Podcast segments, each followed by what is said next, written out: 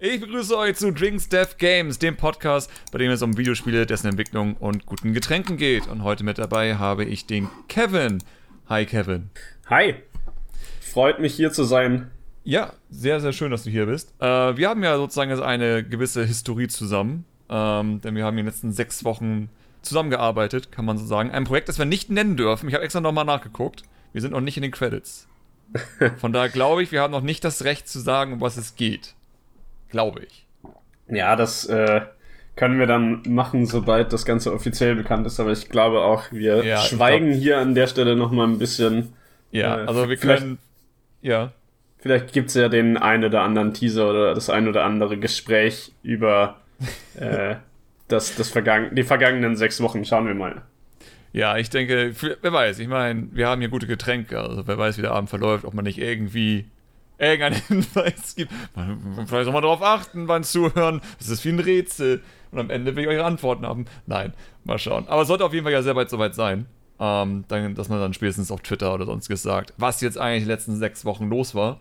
Weil vor allem bei mir war es ja deswegen tatsächlich sehr, wie soll man sagen, sehr ruhig. Also dafür, dass ich normalerweise immer sehr laut bin durch Videos oder sonstiges, war es sehr, sehr ruhig die letzten sechs Wochen. Deine Zuschauer brennen schon auf die Antwort. Absolut. Ich meine, einige sind das. Einige haben schon nachgefragt und versucht es zu erraten. Äh, sogar auch bei einigen Freunden sozusagen, wo ich auch meine, so, ja gut, ich will jetzt hier eigentlich nicht drüber reden, weil je weniger darüber wissen, desto besser. Ähm, und dann, das Schöne ist ja, am Ende sind eigentlich eh immer alle enttäuscht, egal was es ist. Wenn es irgendwie jetzt nicht irgendwie Zelda oder Mario ist, dann ist es ihnen scheißegal. Also finden die jetzt nicht gut, dass du an äh, Pokémon Legend Arceus mitgearbeitet ja, hast? Ja, total. Was übrigens auf der Unity Engine läuft, kann ich hier bestätigen. Deswegen sieht das so schlecht aus, weil wir alle wissen, Unity läuft auf der Switch niemals gut. Ist Fakt. Genau, ja. Nur an der Engine, nicht am Entwickler. Aber gut, bevor wir äh, über deine Historie und all so einen Spaß reden, die wichtigste Frage überhaupt an diesem Abend. Was trinkst du denn heute? Oh, das ist eine gute Frage. Ich habe hier so einen, so einen schönen Rum, äh, einen Havanna. Mm. Also relativ standardtechnisch unterwegs, aber den habe ich noch zu Hause. Ja. Und äh, ja, wir haben ja gerade schon ein bisschen geschnackt. Ich bin ein bisschen angeschlagen, also wollte ich jetzt nicht unbedingt nochmal losziehen. Und äh, habe meine Kammer durchforstet und was, was Feines gefunden. Trinkst du das pur also, oder mit irgendwas gemacht? Nein, nein, mit, mit Cola. Also ah, okay. äh, pur kann man rum auch mal trinken, aber das muss dann schon ein bisschen besserer sein, finde ich. Ich meine, du kannst halt dann sowas wie Bacardi Rest oder sowas trinken, weil das schmeckt dann eh nach Brausepulver mit Alkohol oder so. I guess, ja. Aber das, das, das fühlt sich auch schon nicht mehr an wie pur trinken. Das stimmt wohl. Was trinkst ja, du? Ich habe hier äh, eine wundervolle erstmal Mio Mio Cola, äh, weil ich habe gesehen, dass bei mein Rewe die Fritz Cola aus irgendwelchen Gründen jetzt 20 Cent teurer ist und ich dachte mir, nein, es reicht. Die wurde bereits um 10 Cent teurer. Ich werde jetzt nicht nochmal 20 Cent mehr bezahlen für Fritz Cola. Es ist vorbei, Fritz Cola. Ich habe keinen Bock mehr. Ähm, ja, deswegen Mio Mio Cola gekauft. Und dazu habe ich, äh, oder trinke ich dazu, das, was viele nicht verstehen, und vor allem je weiter man in den Süden geht, desto weniger versteht man das, äh, Jägermeister. Aber es ist kein normaler Jägermeister, es ist Jägermeister Scharf, den ich bisher nur in NRW gesehen habe. Ich weiß nicht, ob du davon mal gehört hast. Nee, ich bin tatsächlich auch gar kein Jägermeister-Fan. Also ich, also Kräuterschnaps, da bin ich komplett raus, egal welcher es ist. Egal ob es jetzt irgendwie Jägermeister, Helbing oder sonst was ist. Das, ähm, so Hustensaft trinke ich, wenn ich krank bin. ja, aber dann wiederum, das ist eine prophylaktisch oder so. Das ist alles, damit das nicht passiert, damit es eigentlich gut geht. ja, Jägermeister scharf ist eigentlich ganz cool, weil der heißt zwar scharf, aber irgendwie ist er weniger scharf als der normale Jägermeister. Also, ah, ja. viele waren sehr überrascht davon, wie das schmeckt. Ähm, wer weiß, vielleicht kann ich dir ja irgendwann mal zeigen. Dann kannst du mal gucken, ob es vielleicht doch der Kräuterschnaps ist, wo du sagst, weißt du was, der ist okay. War, es gab einige, die auch nicht so Jägermeister-Fans sind, aber den eigentlich ganz okay fanden, tatsächlich. Ich werde ähm, mal dran nippen. Ja, das wäre doch mal eine Idee. Aber gut, ähm, ja, wir haben natürlich noch einen weiteren Grund, dann heute anzustoßen, denn heute ist ja auch dieses Projekt wirklich durch, das wir die letzten sechs Wochen gemacht haben. Bedeutet, wir sind jetzt in dem, ja, rein theoretisch erlöst von dem ganzen Kram, wenn man so mag. Wir haben sehr viel gelernt. Es war ein sehr interessantes Projekt. Es war auf jeden Fall ein Projekt, glaube ich, das wir beide in der Form noch nie erlebt haben, so wie es aufgebaut ist. Äh, da kann ich, ich dir auf jeden Fall zustimmen. es waren einige, ja, also es war auf jeden Fall ein spannendes Projekt von technischer Seite aus und ähm, ein bisschen unkonventionell auf jeden Fall. Ähm, sowas hat man jetzt vielleicht noch nicht einfach so mal gesehen, aber dementsprechend halt auch wirklich interessant und coole neue Einblicke mhm. gewesen. Äh, ja. An einigen Stellen hat man sich natürlich auch ein bisschen die Haare gerauft, aber das ist, glaube ich, nach jedem Projekt so. Ja. Ich, ich, glaube echt, wenn du eigentlich bei jedem fremden Code ist es bei den meisten Fällen, wenn du sagst, oh mein Gott, das kann doch nicht angehen. Ähm, hier war es eben erschwert, weil eben sozusagen es theoretisch ein System war, was auch noch konvertiert werden, man so mag, oder interpretiert wurde ja eher. Ähm, das macht alles Sinn, wenn ihr wisst, worum es geht. Glaubt mir. Ihr werdet dann sagen, ah, natürlich. das wird alles Sinn ergeben. Äh, Ah ja, es war, es war wirklich sozusagen ein super sonderbarer Fall von einem Projekt, das ich vorher so noch nie gesehen hatte. Aber ich bin eigentlich ganz froh, das eigentlich mal gesehen zu haben, weil es ist schon spannend zu gucken, was eigentlich alles möglich ist und wie man etwas machen kann. Vor allem, ich weiß nicht, man kann das nicht emuliert nennen, oder? Es ist ja nicht in der, es ist ja wirklich interpretiert. Es ist ja. Ja, genau. Also ich würde, ich würde dir da auch zustimmen, von der Begrifflichkeit ist es eher ein Interpreter, der ähm, ja. gearbeitet hat also eine, eine Emulation wäre nochmal ein bisschen was anderes. Genau. Ähm, ja. ja. War schon super spannend. Aber ja, wie gesagt, da, ich weiß nicht, wenn wir immer nochmal einen Podcast aufnehmen, so, dann können wir nochmal richtig darüber reden. Ähm, jetzt würde ich sagen, weil, wie gesagt, wir können ja eh nicht viel machen, wenn wir den Titel nicht nennen dürfen. Von da kommen wir noch zu einem anderen wirklich sehr wichtigen Thema, vor allem was sehr, sehr viele anspricht, die halt diesen Podcast zu hören. Wer bist du genau und wie bist du dahin gekommen? Ich weiß, eine sehr, sehr grobe Frage.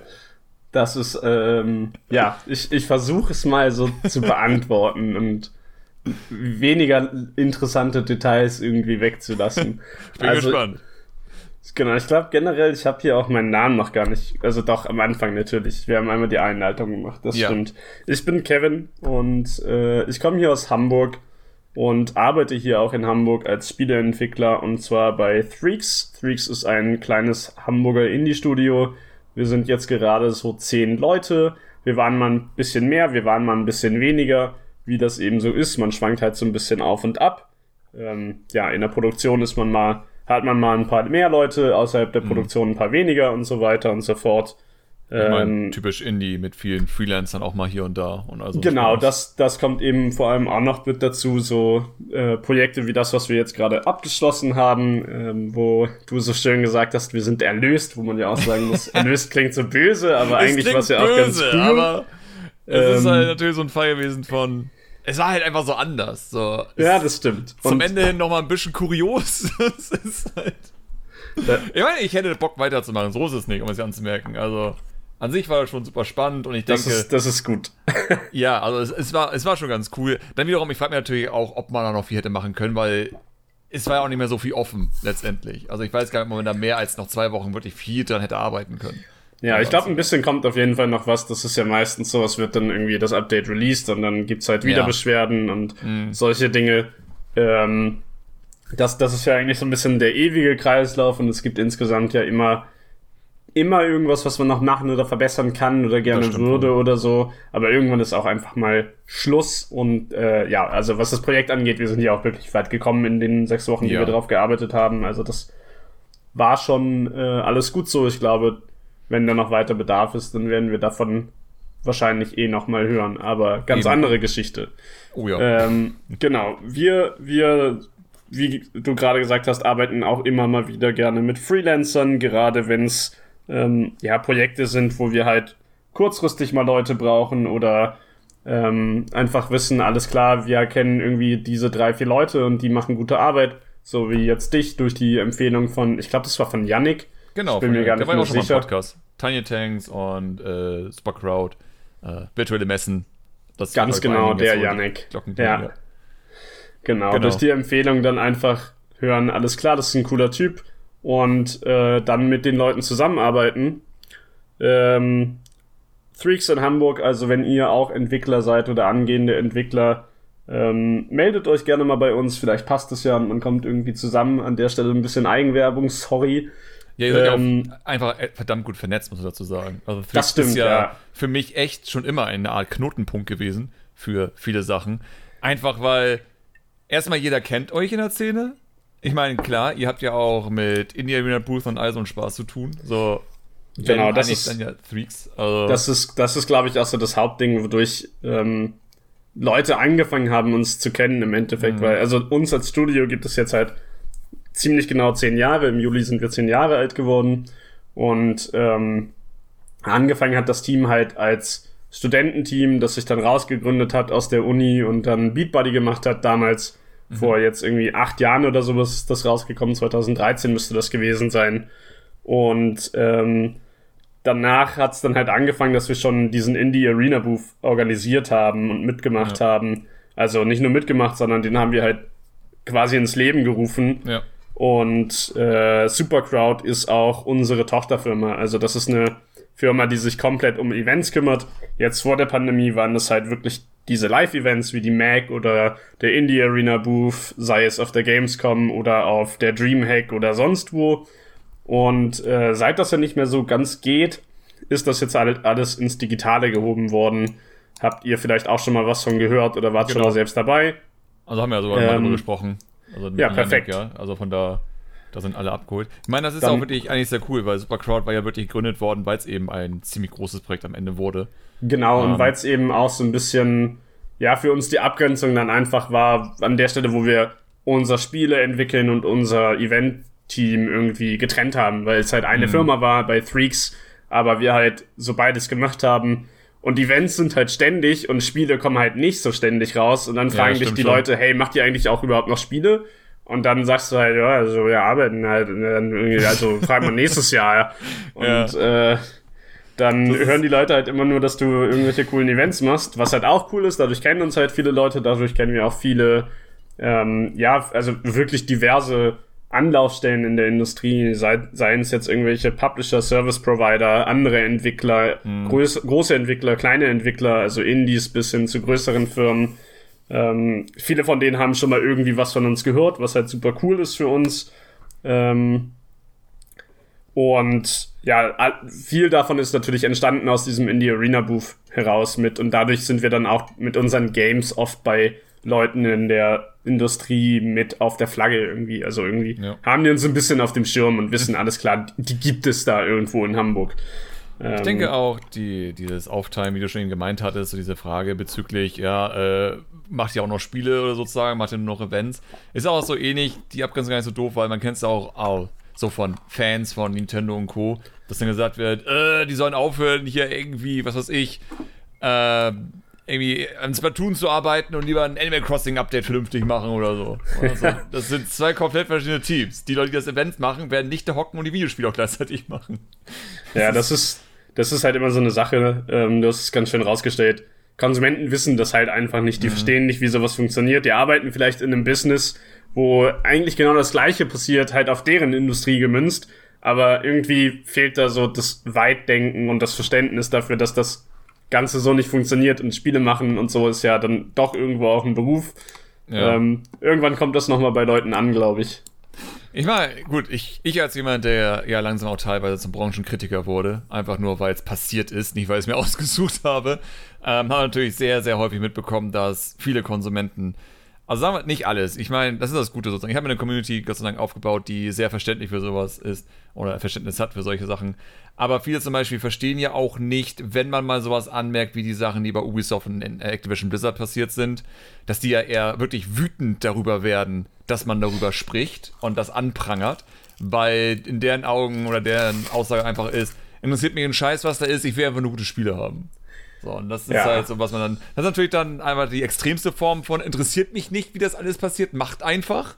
Ähm, es gibt natürlich verschiedene Abwandlungen.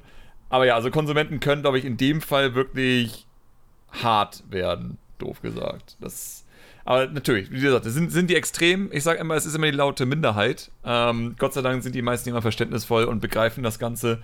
Aber vor allem, wenn du halt sozusagen sowas machst, äh, wie Videos und so ein Kram, du bekommst halt leider alles mit. Das ist so das Problem.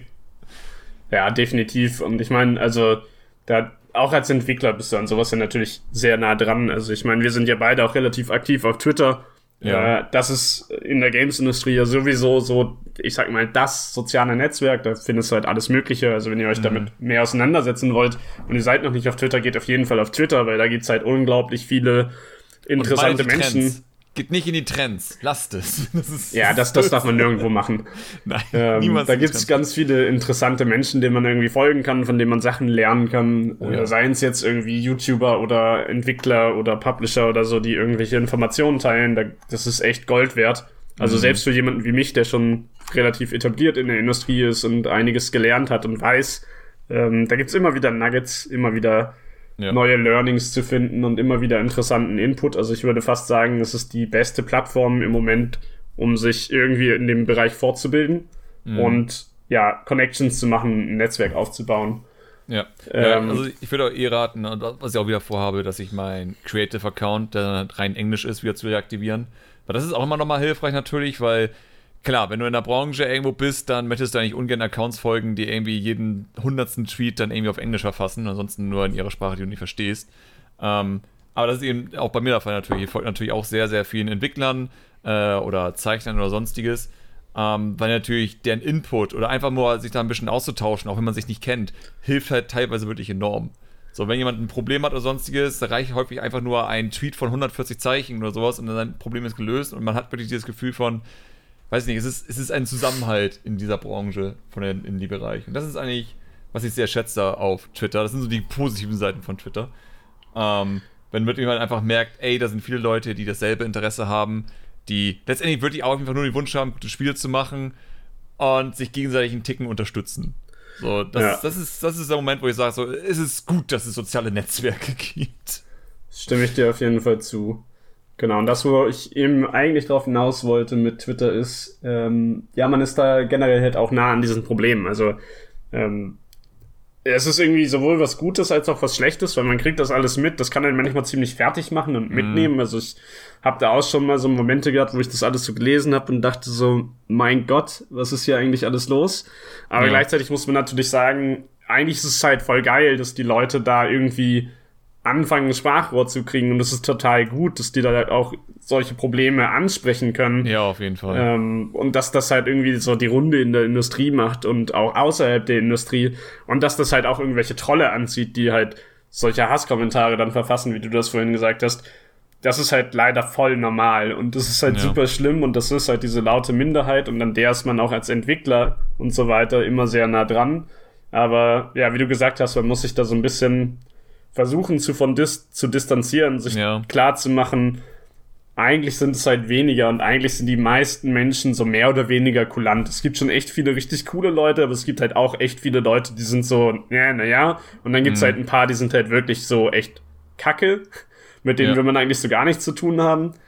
Und ähm, ja, ich glaube, ich hoffe, ich bin niemals in so einer Situation, wo mich so ein Kommentar direkt trifft oder verfest äh, irgendwie ja betrifft, weil ich glaube, das ist dann schon noch mal was anderes. Da kannst du halt nicht ja. so einfach von abschalten. Wenn ich es jetzt einfach so lese und weiß, keine Ahnung, in irgendeiner Firma ist wieder irgend, keine Ahnung, irgendein Sexual Harassment Case gefeilt oder sowas und mhm. du liest irgendwelche Hasskommentare darüber von irgendwelchen Konsumenten, dann kannst du halt als mehr oder weniger Außenstehende, du regst dich halt darüber auf und es ist total schrecklich, ja.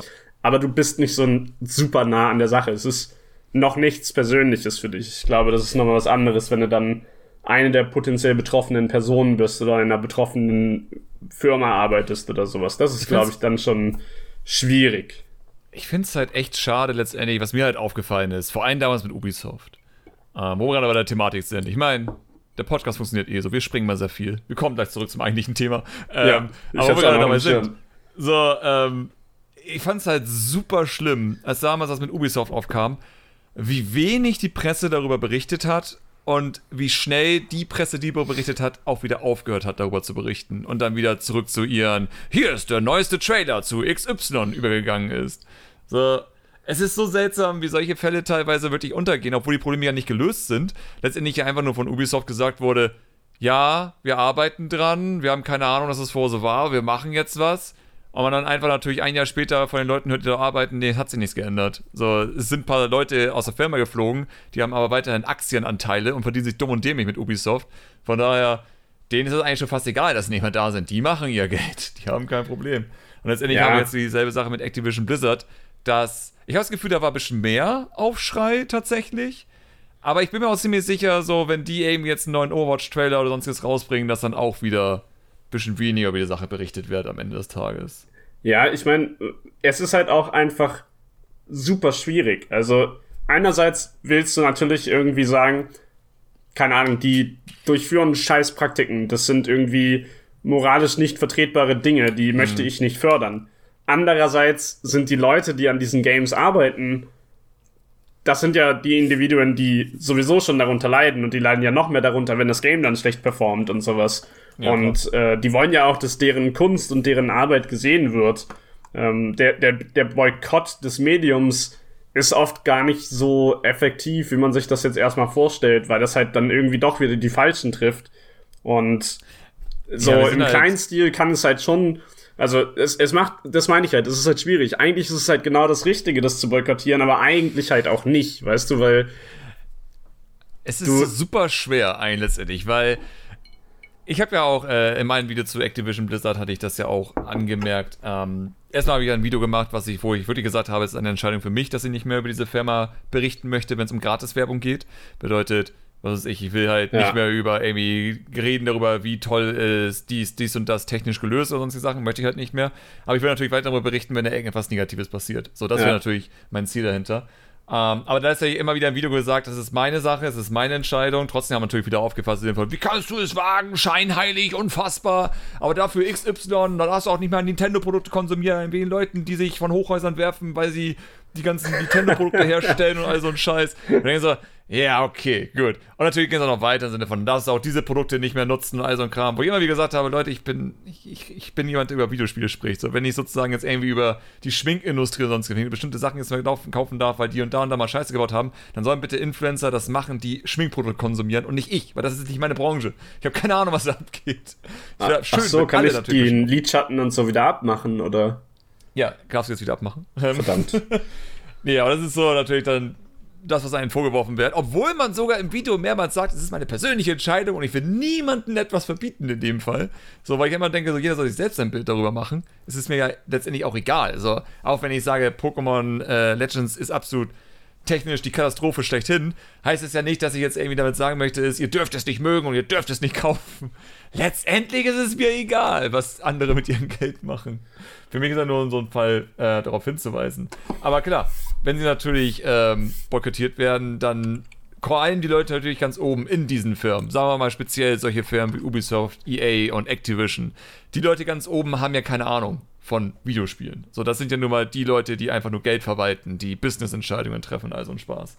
Die verstehen nicht, dass wenn das nächste Assassin's Creed boykottiert wird, das vielleicht sein wird wegen diesen äh, Aufständen, die es gab oder sonstiges. Die werden einfach nur sagen, Leute, wir können Assassin's Creed mehr, dann müssen wir halt die Marke einstampfen, letztendlich. Ja, äh, das, das ist auf genau sowas läuft es halt im Endeffekt mehr oder weniger hinaus. Also, ne, wenn wir jetzt bei diesem Blizzard-Beispiel bleiben, und keine Ahnung, jetzt ist gerade irgendwie Open Beta für das Diablo Remaster, das mhm. äh, Diablo 2 Resurrected. Wenn das jetzt keiner spielt, dann werden die halt sicher, also dann gibt es Activision Blizzard halt weiter. Dann sagen ja. die halt nur, okay, dieses Spiel läuft nicht und machen mit irgendwas anderem weiter. Und ein halbes Jahr später ist halt auch wieder alles vergessen. Ist halt leider alles einfach nicht so leicht, wie man sich das vorstellen würde. Und keine Ahnung, im schlimmsten Fall werden dann halt einfach nochmal tausend Leute gefeuert, weil dann halt finanziell die Firma einen kurzen Dip nimmt, aber danach geht's ja auch wieder bergauf. Und die ja. Leute, die gefeuert werden, sind halt, halt die falschen. Und eigentlich hat man halt das Richtige gemacht, aber irgendwie auch nicht. Und das ist halt, wie gesagt, das, das ist, ist, halt so ein schwer. komisches, schwieriges Ding. Und das, was sich halt, glaube ich, eigentlich ändern muss, ist äh, auf jeden Fall ein globales Problem. Ich glaube, das hatte ich irgendwo auch schon mal gesagt, äh, als wir darüber, keine Ahnung, im Schriftverkehr oder sonst was uns mhm. unterhalten haben das ist halt so ein Ding, das glaube ich sich schon so ein bisschen durch die gesamte Arbeits- und Lebenswelt durchzieht, in der wir aktuell leben. Und wir kriegen es natürlich verstärkt mit in dieser Industrie, in der wir arbeiten. Ich sage jetzt nicht, dass es in jeder Industrie so schlimm ist, ist es bestimmt nicht.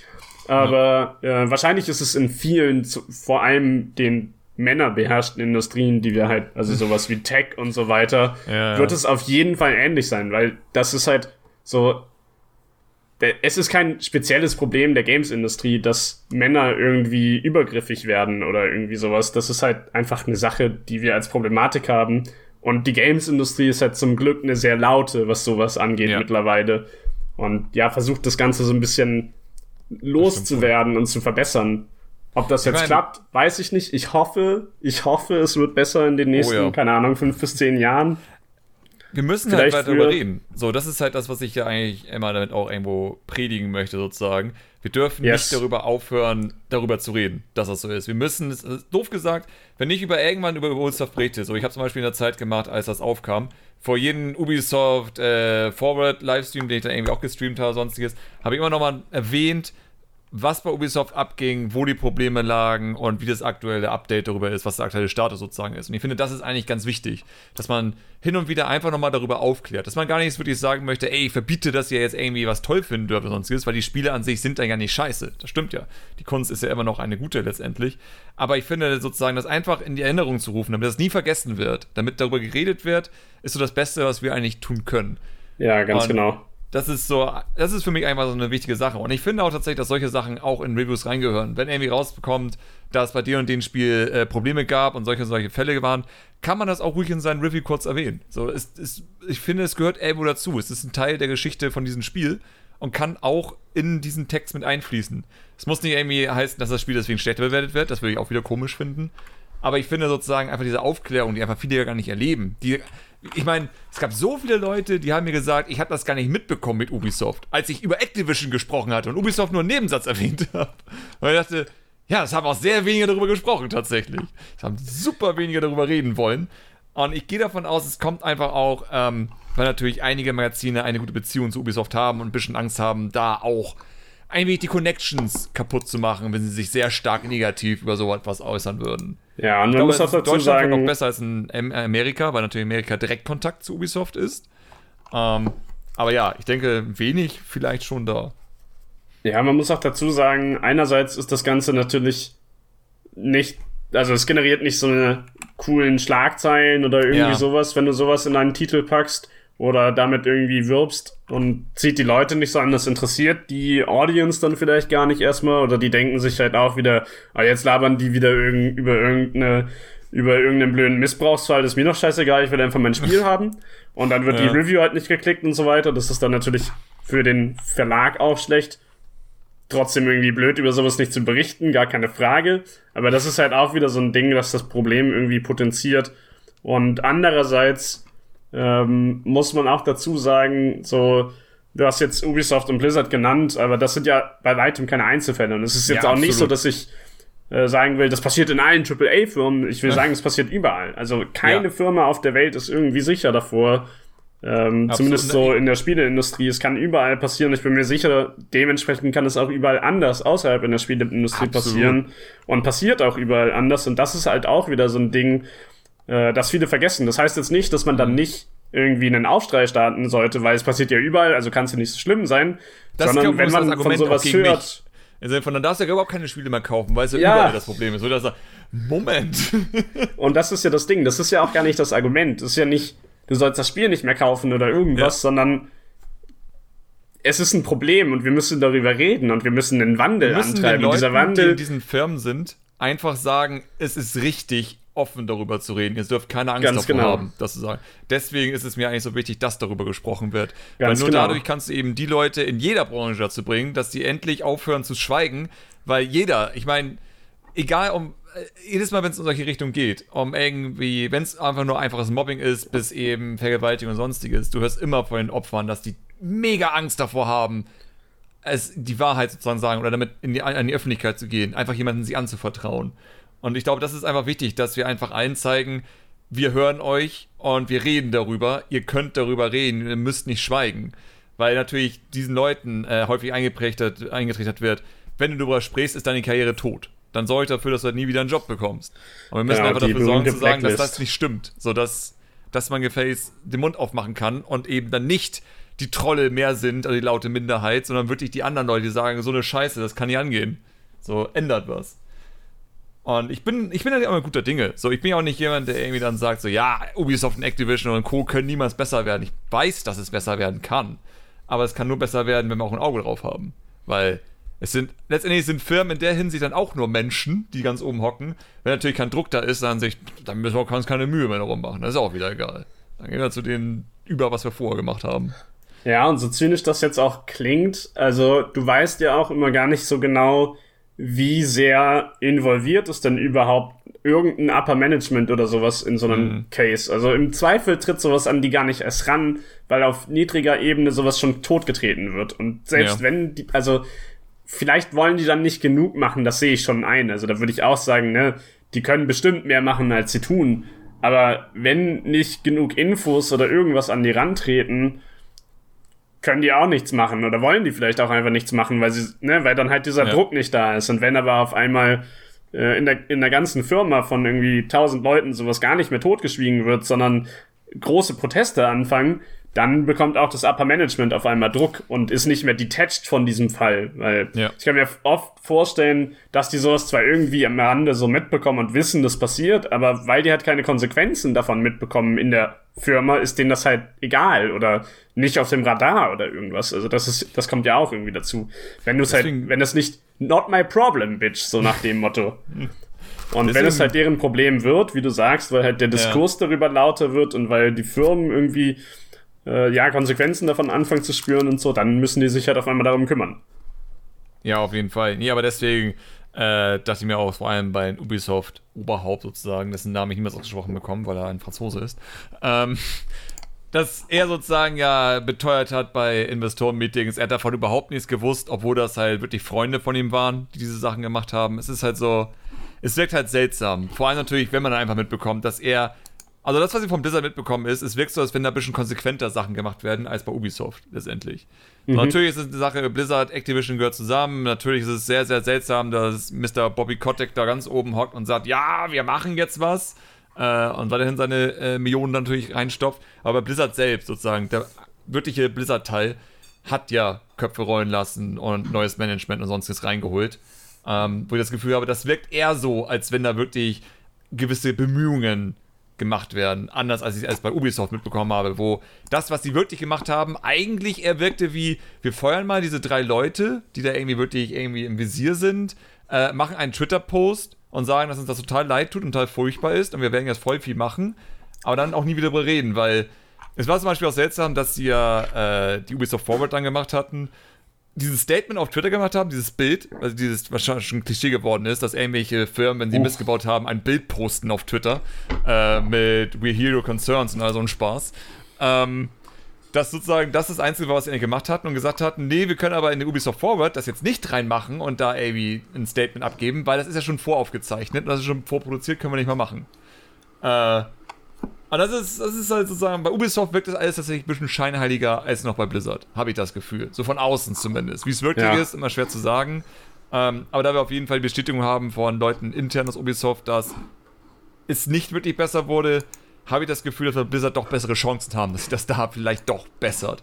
Aber abwarten können wir eigentlich letztendlich. Und vor allem, wie ihr meinte, einfach ein Auge drauf haben. Einfach im Hinterkopf behalten, da war mal sowas. Und gut ist. Mehr verlange ich ja tatsächlich auch von niemandem. Einfach nur, dass es man es weiß. Ja, die Aber Aufmerksamkeit gut. ist da auf jeden Fall extrem viel wert. Ähm, auch ja. generell in der Industrie. Also ich meine, es, es passiert im Endeffekt ja auch schnell, dass du einen Menschen bei dir anstellst, der dann vielleicht, keine Ahnung, schlechten Background oder sowas hat. Und du weißt es mhm. vielleicht gar nicht, weil du hast halt keinen Namen gehört, du kriegst es irgendwie nicht mit oder sowas was weiß ich, so, so Fälle werden ja auch nicht immer unbedingt aufgeklärt oder sowas. Und diese Leute, die weggehen, die kommen ja auch in irgendwelche Firmen. Also die hören ja nicht auf einmal auf zu arbeiten ja, klar. und sind bis ans Lebensende safe oder so, sondern die machen ja irgendwo weiter. Und so kann sich das dann halt irgendwie verteilen. Äh, manchmal sind Firmen ja auch super froh, jemanden von einer großen Firma aufzunehmen oder sowas, verständlicherweise. Das ist ja vielleicht einfach geiles Talent. Die machen sicherlich auch alle richtig gute Arbeit. Sonst äh, wären, naja, zum Teil zumindest nicht dahin gekommen, wo sie sind. ähm, einige bestimmt schon, äh, einige Darf ich da kurz ein Stichwort reinwerfen? Jetzt, wo du sowas sagst. Weil wir haben ein, das ist super interessant eigentlich, weil du auch äh, gerade darüber sprichst, sozusagen, ja. über natürlich die Leute, die jetzt weg sind. Das sind ja immer hohe Tiere, muss man zu sagen. Das sind immer die, ja. die Top-Designer, Lead-Designer und sonstiges. Ähm, und ich finde, es ist super spannend gewesen zu sehen, als Microsoft damals, als die Bungie verloren hatten, weil Bungie ja alles ausgelaufen ist, die Verträge und Co. und sozusagen dann frei waren, ja. ähm, hatten sie ja 343 geöffnet. Und Microsoft hat sie gesagt, wir werden nur Lead-Leute einstellen. Die geilsten der geilsten, die besten der besten. und es hat nicht funktioniert. so, im Sinne von, ich möchte nicht sagen, dass die Halo-Spiele, die von 343 erschienen sind, irgendwie schlecht sind oder sonstiges aber sie sind bei weitem nicht so gut als das Team, was Bungie damals gemacht hatte. So in jeglicher Hinsicht, vom Design her, vom technischen Standpunkt her, von der Story her und all so ein Spaß, ist, haben sie wirklich es nicht geschafft, Bungie irgendwie auch nur in das Wasser zu reichen. Was irgendwo auch dabei zeigt, dass selbst die Lead-Positionen teilweise nicht unbedingt die besten der besten Menschen sind in dieser Branche. Sodass vielleicht diese Idee, einfach die teuersten Leute einzustellen, sich gar nicht rentiert hat, weil die Leute, die wirklich dafür verantwortlich sind, dass so ein Spiel super, super geil wird, natürlich am Ende immer noch das eigentliche Team ist, nicht der, der Lead ist, ist, am Ende. Das ist das, was, wo ich gerade drauf hinaus wollte. Also, das mhm. ist halt eine Sache, die du als Konsument auch immer im Hinterkopf haben musst. Wenn du so einen Namen liest, irgendwie, keine Ahnung, Hideo Kojima oder so, der ja. hat das Spiel nicht gemacht. Der hat, ja. keine Ahnung, die, solche Personen haben vielleicht in bestimmten Direktionen, Ebenen oder sowas vielleicht wichtige Entscheidungen getroffen, aber vielleicht auch gar nicht. Vielleicht im, also im schlimmsten Fall sozusagen sind das wirklich nur noch irgendwelche Geschäftsleute, die nicht mehr viel an dem Spiel zu tun haben und halt das Team leiten. Und selbst wenn die ja. hands-on an einem Team und im Spiel sind, also irgendein Lead-Developer, das heißt nicht, dass ein Lead-Developer irgendwelche kritischen Aufgaben übernimmt an dem Spiel. Das macht das Team. Das ja. machen irgendwelche Juniors, das machen irgendwelche Seniors, das machen die Leute, die das Spiel wirklich entwickeln. Und das sind in der Regel keine Leads. Leads sind in der Regel immer Leute, die gar nicht mehr so viel produktionstechnisch äh, ja, zu tun haben. Und mhm. das ist so eine halbe indirekte Überleitung vielleicht auch so ein bisschen zu der, äh, wer bin ich überhaupt? Ich habe ja eingangs nämlich gesagt, ich arbeite bei Threaks, aber ich habe noch gar nicht gesagt, was ich da mache. Ich bin CTO bei der Firma, also äh, sozusagen technisches Management sozusagen, wenn ihr mit dem Begriff CTO nichts anfangen könnt. Und ähm, ja, es klingt jetzt so, als wäre ich irgendwie ein mega hohes Tier in einer großen Firma oder so, aber ich habe es eingangs gesagt, wir sind halt so zehn Leute. Also ist jetzt nicht so, dass ich irgendwie 300 Menschen unter mir habe oder sowas. Äh, wir sind relativ wenige, aber trotzdem ist das halt auch schon eine Sache, die ich in meiner Position eindeutig spüre. So bevor ich CTO geworden bin in der Firma, das war ich natürlich nicht immer, mhm. ähm, habe ich deutlich mehr an Projekten gearbeitet, hands-on. Und ja. äh, seit ich halt diese CTO-Rolle auch mit übernommen habe, ist das sehr viel Führung meines Teams, Leiten des Teams, ja, so ein bisschen Coachings, ähm, irgendwie An Denkanstöße geben, ähm, Aufgaben vorbereiten, Aufgaben planen, Arbeit verteilen, äh, hm. ja, die Firma führen im Endeffekt, solche Sachen. Also, ne, das, und, und wir sind zehn Leute, also wir sind ein kleines Team. Und ich bin da halt irgendwie der Lead oder CTO oder wie ihr es auch nennen wollt. Ja. Ähm, und selbst da kann man es halt schon eindeutig spüren, dass ich sehr viel mehr administrative Arbeiten nehme. Ähm, so, das kommt, schwankt dann immer so ein bisschen zwischen ich sag mal 30 bis 70 Prozent ähm, Arbeitsanteil in der Woche oder im Monat, je nachdem, ja. wie die Woche oder der Monat aussieht. Ob ich jetzt ähm, ja viel Produktion mache oder viel Verwaltung, Administration und sowas ansteht, aber ne, so teilt sich dann halt meine Arbeit auf und es ist gar nicht mehr so viel entwickeln und meistens ziehe ich mich aus kritischen Aufgaben auch zurück, also zeitkritische Aufgaben oder super relevante ja, Aufgaben, klar. sondern keine Ahnung, bereite die halt nur noch vor und sag meinem Team, das ist eine Idee, die ich habe, aber weißt du was, mach doch halt einfach mal selber. Ähm, du wirst es schon machen. So, und das ist auch eine Sache, die werden andere Leads nicht anders machen. Da bin ich mir relativ sicher, auch in großen Firmen nicht. Ähm, die entwickeln das Spiel also gar nicht mehr im Zweifel. Die können bestimmt eine ganze Menge. Die könnten das sicherlich auch, aber eine Person macht halt nicht ein Spiel und schon gar nicht so ein großes Spiel. Da ja. sitzen halt irgendwie 10, 20 Leute unter denen und wenn die dann, weiß ich nicht, das Team nicht richtig leiten oder vielleicht irgendwas anderes da nicht stimmt, Budget, Zeitpläne, was auch immer, äh, da kann ja alles Mögliche schiefgehen in so einer Produktion. Naja, dann bringt es dir halt nichts, wenn du da einen krassen Lied sitzen hast. Ich denke, man merkt es, also auf jeden Fall, ja, das ist auch das, was ich unterstreiche sozusagen. Was ich auch immer wieder sage, dass ein wichtiger Faktor ist, wenn zum Beispiel eine andere Firma eine Marke übernimmt. So, Stellen wir uns vor, Metroid Prime 4 wäre wirklich von Bandai Namco rausgekommen.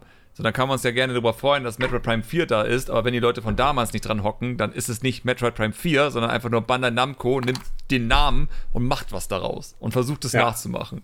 Ähm, wobei ich auch sagen würde, Metroid Prime 4 wird jetzt von Retro Studios entwickelt, die damals ja Metroid Prime entwickelt haben, aber alle Leute, oder sagen wir mal, mindestens die Hälfte von damals hat Retro Studios schon längst verlassen und neuere ja. Sachen jetzt gemacht. Also deswegen, äh, aber ich finde bei japanischen tatsächlich, ähm, wirkt es zumindest so von außen, dass ein Director dort ein bisschen mehr darauf achtet, wie der Look and Feel vom Spiel ist, als zum Beispiel noch im westlichen Bereich. So, wenn du sowas wie ein Hideki Kamiya hast oder sonstiges, der Devil May Cry, Bayonetta, Wonderful 101, äh, Okami und all so einen Spaß gemacht hat, ähm, und Beautiful Joe, du merkst so, da ist so Konstante drin, ganz seltsame Sachen. Ich hatte damals gemerkt, als ich Bayonetta gespielt hatte, dass ein Kamerashot Total seltsam, aber eine fixe Kamera, die es gab und wie sich Bayonetta sozusagen bewegt hat, als sie nach oben gesprungen ist und die Kamera darüber geswitcht ist, das war eins zu eins wie in Beautiful Joe. Und ich dachte mir, ist das jetzt der Programmierer? Ist er jetzt auch in diesem Team mit dabei und hat das auch gemacht? Oder hat Kamiya gesagt, ich möchte das so und so haben in der und der Situation? Weil ich habe das Gefühl, bei den japanischen Director, die achten noch einen Ticken mehr darauf, wie es zu sein hat. Bei den amerikanischen und europäischen habe ich eher das Gefühl, es ist eher so ein Teamlead am Ende, der Director, der eher so alle zusammenhält und guckt, dass das Projekt vorwärts geht, äh, als wenn er wirklich entscheidet, wie ein Spiel sich anfühlen muss, wenn man es spielt. Ja, ich glaube, das hängt ein bisschen so auch von der Firmenstruktur ab. Ähm, weiß ich jetzt nicht, ob ich deiner Beobachtung westlich versus ostlicher mhm. Raum da so ein bisschen zustimmen kann oder nicht. Da habe ich ehrlich gesagt einfach nicht äh, genug Hintergrundwissen für oder genug darauf geachtet aus sowas. Ähm, aber ich glaube, es ist vor allem auch so eine Sache, wo es darauf ankommt, wer wird denn retained in der Firma und wo ist die ja. Turnover Rate. Also ähm, wenn halt irgendwie wichtiges Personal auf Lead-Ebene und höher lange in der Firma bleibt und vielleicht auch so eine Direktorrolle hat, dann hast du es halt auf jeden Fall mal, dass da irgendein Director sagt, dieser Camera-Shot in dem und dem Game, das wir damals gemacht haben, war mega geil. Ich möchte das zitieren in dem neuen Spiel. So. Ja safe, auf jeden Fall. Weil das halt natürlich auch irgendwie für Fans geil ist, so wie für dich, wenn du das dann siehst und merkst, oh krass, das habe ich schon mal gesehen, das war in dem anderen Game von denen. Das, ist, das wirkt ja einfach voll geil. Und gerade wenn Leute, die Entscheidungsgewalt über sowas haben, halt mhm. in der Firma bleiben über 5, 10, 20 Jahre, dann, dann wird sowas sehr viel häufiger sein. Und ich habe auf jeden Fall das Gefühl, so von dem, was ich mitbekommen habe, dass im vor allem im asiatischen Raum, jetzt nicht nur östlich, sondern speziell asiatischer Raum, ähm, halt die Turnover Rate in Unternehmen geringer ist, auf jeden Fall, als sie ja. das im westlichen Raum ist. Auf jeden Fall, ja. Vielleicht kommt das so ein bisschen daher. Und ähm, dann wiederum, ich habe ein gutes Beispiel dafür, ähm, aber das ist auch ein sehr spezielles Beispiel. Das ist der Masahiro Sakurai, also der Kirby und Smash Bros. Erfinder. Ja. Ähm, dass man bei seinen Spielen merkt, die auch nicht unbedingt Smash und nicht unbedingt Kirby sind, äh, sagen wir sowas wie Meteors äh, oder Kid Icarus, was er auch gemacht hat. Du merkst auch da Konstante und Sakurai ist so jemand, der hat selten mit denselben Teams zusammengearbeitet. Hat damals bei HAL angefangen mit Kirby und den ersten Smash und mit Melee. Dann haben sie für Brawl ja ein extra Team zusammengestellt von allen möglichen Leuten aus der Branche, ähm, was danach aufgelöst wurde. Danach hat er Kid Icarus gemacht auf dem 3DS, was ein eigenes Team war, in der Hoffnung, dass das irgendwie funktioniert. Aber er hat gemeint, das war zu anstrengend für ihn, weil einfach zu viele Leute aus so vielen verschiedenen Firmen zusammengekommen sind, hat nicht funktioniert. Ähm, Meteos hat er mit einem. Da hat er, glaube ich, sogar nur das Game Design gemacht. Bedeutet, er hat gar nicht aktiv selbst was gemacht, sondern einfach nur wahrscheinlich aufgeschrieben, wie das zu sein hat, tatsächlich. Ähm, und trotzdem bei jedem Spiel, und das finde ich super fasziniert bei ihm, das habe ich auch tatsächlich bei keinem anderen Director, wenn, wenn man es so nennen mag, äh, mitbekommen bei ihm ist es halt wirklich so, wenn du die Spiele spielst, wenn du Kirby Superstar auf dem Super Nintendo spielst und dann Smash Bros. und dann Smash Bros. Melee und dann Meteors und dann Brawl und dann gehst du über zu äh, Kid Icarus, du merkst diese komischen Konstanten, die immer ja. da sind. So, was, das, ich kenne keinen anderen Director, wo ich das Gefühl habe, dass da wirklich so krass jemand dahinter hockt und sagt, das hat so und so zu sein und nicht anders. Ja. Aber dann wiederum ist der Typ auch ein absoluter Workaholic, von da kann ich mir vorstellen, ich meine, er ist so ein bekloppter äh, Director, der sogar die Hitboxen von den Figuren in Smash und sonst selbst anpasst. Ja, weil er einfach den anderen nicht vertraut, dass sie das gut genug machen. Das ist ein guter Punkt. Das ist dann, also, ne, wenn, wenn Studios halt so eine Rolle haben wie Creative Director zum Beispiel, das mhm. heißt mal so, mal so. Äh, Creative Director ist es relativ häufig gefühlt. Äh, das ist dann halt vielleicht so ein Hideo Kojima zum Beispiel. Ja. Natürlich directen die auch das Spiel. Das sind so, das sind dann halt so die in Anführungsstrichen verrückten Köpfe, die halt ihre totalen abgefahrenen Ideen haben und die wollen diese Vision halt auch irgendwie umsetzen und irgendwie ähm, ja realisieren. Und denen ist auch wichtig, dass das, was sie ähm, umsetzen wollen, genauso ist wie das, was sie im Kopf haben oder vielleicht schon mal gemacht haben und irgendwie sich so eine konstante Linie durch das durchzieht. Das, da würde ich dir auf jeden Fall zustimmen. Ähm, aber meiner Meinung nach ist das eher so ein bisschen so ein Studio-Organisationsding ja, äh, als äh, ein regionales Ding. Aber kann gut sein, keine Ahnung, vielleicht ist das eine Form, die es in dem Raum mehr gibt oder sowas oder es äh, einfach von damals mehr rausgewachsen. Ich weiß es nicht genau, woher das mhm. kommt. Wie ich gesagt, glaube, da, da fehlt mir dann die Expertise oder die, die Beobachtung.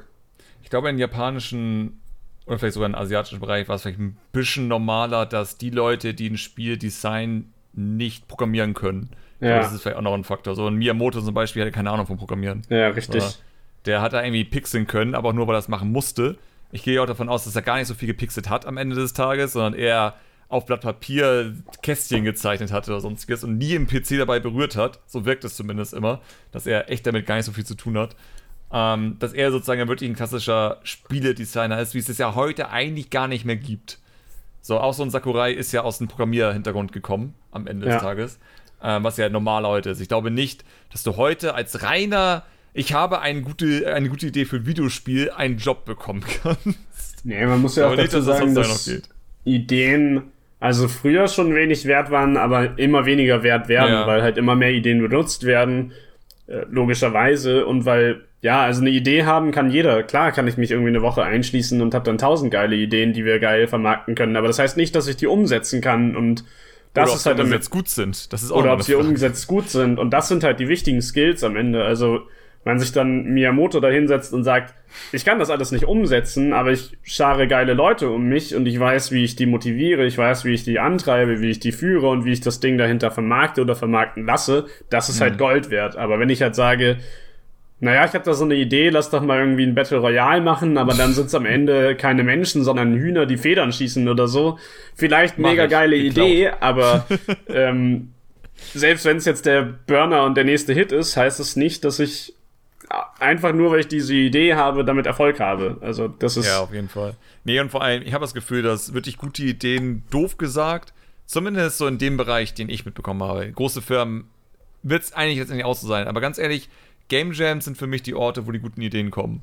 Weil jedes Indie-Spiel, wo ihr sagt, mein Gott, ist das eine geile Idee, war irgendwie meistens ein Game Jam-Spiel. Und es gibt ja auch firmeninterne Game Jams, wo ich davon ausgehe, dass auch da sehr, sehr viele Ideen erst wirklich gepitcht wurden, als ein interner Game Jam sozusagen zustande gekommen ist und gemerkt hat, das ist ziemlich geil, lass daraus was machen.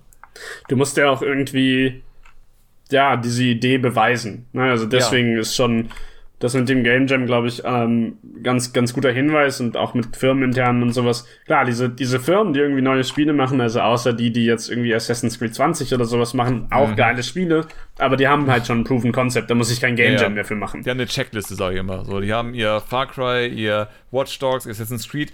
Am Ende des Tages alle dasselbe Spiel, weil es ist die Checklist von mach einfach die Open World Map, mach da alle Sachen weg, doof gesagt. Alle Aufgaben. Ja.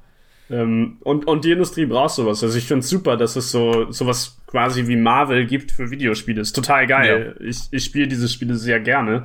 Aber es braucht eben auch diese quirky Games, die irgendwie auf einem Game Jam entstehen, wo sich jemand denkt, keine Ahnung, lol, Battle Royale, aber alle schießen Federn und sind Hühner oder sowas. Mhm. Ähm, was weiß ich, wo halt verrückte Ideen entstehen, sowas wie Superhot VR zum Beispiel. Ja. Ähm, Spiele, die wir sonst wahrscheinlich nie gesehen hätten, aber halt wirklich einfach nur geil sind. Und ja, du kannst halt diese Idee haben, aber wenn du sie nicht ausprobiert hast, dann ist die halt nichts wert. Und am Ende des Tages wird so eine Idee meistens über eine Art Game Jam ausprobiert. Und selbst wenn du nicht auf ein Game Jam gehst, um eine Idee auszuprobieren, machst du halt intern etwas, das du vielleicht nicht Game Jam nennst, aber mhm. du arbeitest irgendwie eine Woche an diesem Prototypen und schmeißt irgendwie Sachen zusammen und dann guckst du mal, ob's geil ist. Und danach ja. machst du weiter oder machst mit der nächsten Sache weiter. Das ist ja das Krasse tatsächlich, weil Game Jam hat den großen Vorteil, ähm, das ist mir zum Beispiel bei der Entwicklung mega hart aufgefallen, äh, so über die Jahre hinweg, dass wenn du etwas machst, es macht immer, so los okay, aber die meisten Sachen, die ich gemacht habe, machen immer keinen Spaß bis zu einem ganz gewissen Punkt. Wenn so alles so ein bisschen mehr Klick macht, wenn so ein bisschen mehr Testgrafiken ausgetauscht sind, wenn Musik drin ist, wenn Soundeffekte drin sind, so diese paar Sachen fehlen. Also wenn das nicht irgendwie drin ist, wenn keine Musik drin ist, keine Soundeffekte drin sind und irgendwie nur Testgrafiken drin sind, dann hatte ich bisher es nie hinbekommen, einen Prototypen zu machen, der richtig viel Spaß macht. Also sobald die Sachen drin sind, wird es auf einmal richtig gut. Also es ist total seltsam. So als ich damals äh, Blobcat und all einen Spaß gemacht habe, es wirkte immer am Anfang so, ja, okay, mal gucken. Aber als wir dann so langsam richtig Musik drin hatten und die Grafiken dann so ausgetauscht wurden und man wirklich so langsam merkte, ey, das wird ein Produkt. So auf einmal kam ja. das dann. Und ich glaube, das ist auch mal ganz wichtig, äh, dass man sich das im Hinterkopf behält. So, auch wenn es am Anfang noch ein bisschen kacke wirkt, so wenn es einfach wirklich sehr, sehr grob ist, man sollte noch einen Ticken weitermachen und gucken, ob nicht, und wenn es nur Testmusik ist oder sonstiges, ob nicht dadurch schon irgendwas ein bisschen mehr hervorgehoben wird, ein bisschen mehr Spaß macht letztendlich, weil ich glaube, selbst so ein Superhot letztendlich, wenn Superhot einfach nur Cubes wären oder sonstiges, wird das vielleicht irgendwie ganz witzig sein, aber erst dieses wirkliche Gefühl von, dass man richtig Spaß war, als die Grafiken ausgetauscht wurden und solche Sachen drin waren, wie dass auch der Sound schneller und langsamer wird, je nachdem, wie du dich bewegst und. Das ist so das, was wirklich dann Klick macht am Ende des Tages. Ja, würde ich dir zustimmen. Es gibt so ein bisschen die Urban Legend, das war wahrscheinlich schon auch irgendwie so, also es ist, glaube ich, relativ bewiesen auch, eigentlich ist es keine Urban Legend, aber es ist so die Ori and the Blind Forest ist so dieses hm. super bekannte große Beispiel von, oh, die hatten nur mega Greybox Prototypen und nur, keine Ahnung, einen Cube, der durch die Gegend gejumpt ist und das hat sich schon mega geil angefühlt. Und das mhm. gibt es auch. Und in den Videos, die man davon gesehen hat, kann man auch sagen, ja, da hast du einfach schon gemerkt, dass das super geiles Konzept ist und dass ja. das Jump and Run, was die implementiert haben, einfach tight ist und so vielleicht auch noch nicht da war und Spaß machen wird. Wenn du sowas schon hast, dann weißt du, dass du wahrscheinlich relativ pures Gold in der Hand. Das kann immer noch scheiße sein, aber hat eine sehr hohe Wahrscheinlichkeit, richtig mhm. geil zu sein. Aber wie du gesagt hast, vieles, wenn es zusammenkommt, wenn du irgendwie Assets zusammenschmeißt und irgendwie da ist Sound dabei, da sind Animationen dabei, da sind Partikel dabei, dann ist auf einmal alles schon mal tausendmal geiler. Ja. Schwierig ist dann, dass du halt irgendwie so durch die ganzen Shiny-Effekte durchschauen musst und gucken musst, ist es wirklich geil. Ja, klar. Also, sagen wir so, ich meine natürlich auch dann, dass, dass so ein Game Jam oder Prototyp sozusagen natürlich an sich schon irgendwas haben muss und muss schon irgendwas spüren. Ja. Aber du wirst niemals das Gefühl davon haben, Sinne von, das sollte ich jetzt als richtiges Spiel machen, wenn du nicht so ein bisschen mehr rein investierst. Nee, auf keinen Fall. Das ist auch, ähm, das, das hast du immer auch im Entwicklungsprozess. Also selbst wenn du schon an einem Spiel arbeitest, wo du weißt, das wird wahrscheinlich ganz geil, du hast ja immer diese Phasen, logischerweise, wo Sachen scheiße aussehen oder sich scheiße anfühlen, weil halt irgendwas noch nicht fertig ist oder nicht da ist oder sonst was. Und dann denkst du dir halt immer, wenn du das spielst, so, boah, ey, das ist ja mega scheiße. Und zwei Wochen später oder so sind auf einmal irgendwelche geilen Art-Assets da drin und irgendwelche Soundeffekte drin und auf einmal denkst du so, äh, krass, hab ich das gemacht? Also, ja, absolut. Ne, das sind dann halt so die Momente, wo du merkst, geil, wenn auf einmal die verschiedenen Arbeitsbereiche zusammenkommen, dann mhm. ist das, was du gemacht hast, macht auf einmal wieder Spaß. Und das ist halt das Ding, was du gerade meintest mit so Game Jams. Da bist du halt viel schneller mit sowas, weil du irgendwie nach deinen 48 Stunden oder so am Wochenende fertig sein musst, weil du hast halt nicht viel mehr Zeit als das ja. in einem Game Jam. Und dann hast du halt irgendwie die ersten anderthalb Tage sind so naja, also erstmal ist ganz lustig und witzige Idee und dann denkst du so, äh, ist das, macht das, kann das wirklich irgendwie lustig sein? Und am Ende merkst du dann, ja, ist irgendwie cool geworden. Oder halt ja, auch nicht. Auf jeden Fall. Das, das war halt jedes Mal beim Game Jam bisher so. Jedes Mal immer das Gefühl so, man fängt an mit den Greyboxing, also ein Spaß und dann sagt, ja, es ist ganz cool, aber keine Ahnung. Und dann erst zum Ende hin, so wenn dann wirklich so die ganzen Grafiken ausgetauscht wurden, die Musik ausgetauscht wurde. So, das war dann der Moment, wo ich dachte, doch, das war eine gute Idee, das so zu machen. Aber das ist, das ist halt immer sehr spannend eigentlich. Ähm, deswegen sage ich auch immer jedes Mal wieder, äh, ich glaube in jedem zweiten Podcast kommt deswegen auch vor, macht Game Jams. Einfach, das ist die beste Sache, macht Game Jams. Wenn ihr irgendwie anfangt, macht Game Jams und selbst wenn ihr mittendrin seid, macht auch Game Jams. Es ist einfach immer wieder gut, um, vor allem auch um seine eigenen äh, Fähigkeiten ein bisschen zu stärken, weil es gibt nichts Schlimmeres, als ein Spiel zu beenden. Es ist immer einfach, ein Spiel zu 20% fähig zu machen, aber es ist super schwer, das irgendwie auf mehr zu bekommen. Von daher, Game Jams eine gute Möglichkeit, um immer wieder zu checken, kriege ich das hin? Kann ich ein Spiel so beenden, dass ich sagen kann, das kann jetzt veröffentlicht werden, auch wenn es kein Optionsmenü oder sonstiges hat. Aber Hauptsache, es ist irgendwo fertig und ich werde es jetzt nicht mehr anrühren. So, deswegen immer wieder, macht Game Jams. Macht einfach mit. Punkt. Okay, und, äh, und auch ganz davon abgesehen, Game Jams sind natürlich auch geil, um einfach Leute kennenzulernen. Oh also, ja, auf jeden Fall. Wenn du irgendwo Leute kennenlernst, dann auf einer Game Jam. Oder auf Freaks-Partys, wie mir aufgefallen ist. Oder auf Freaks-Partys. Das äh, ist nur für viele Leute ein bisschen schwerer zu erreichen als irgendeine Game Jam. Das stimmt also, schon. Deswegen meldet euch bei Freaks für geile Partys. Nein. Wir wollen jetzt nicht irgendwie hier 10.000 Leute oder sowas haben. Wobei 10.000 Leute hören diesen Podcast nicht zu. Es ist sehr privat hier. Schreibt Freaks an. So. Äh, nein. Aber, okay. Wir wissen auf jeden Fall jetzt, wo du arbeitest und was deine Rolle dort ist. Aber viel wichtiger ist ja eigentlich, wie bist du da hingekommen? die brennende Frage. Ja, ja ähm, also, wie bin ich da hingekommen? Ich habe relativ früh in meinem Leben, würde ich sagen, mir gedacht, so eigentlich sind Spiele schon ganz geil. So irgendwie will ich das mal machen. Irgendwie will ich mal rausfinden, also wie, wie macht man das beruflich und wie kommt man dahin?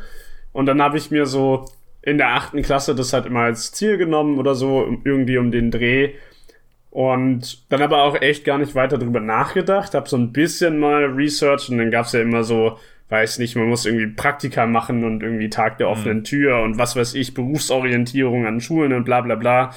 Und dann habe ich da halt immer so geguckt, gibt's da irgendwas für Spiele? Gab's immer nicht. Dann war ich halt immer so ein bisschen, hm, ob man das wirklich überhaupt machen kann.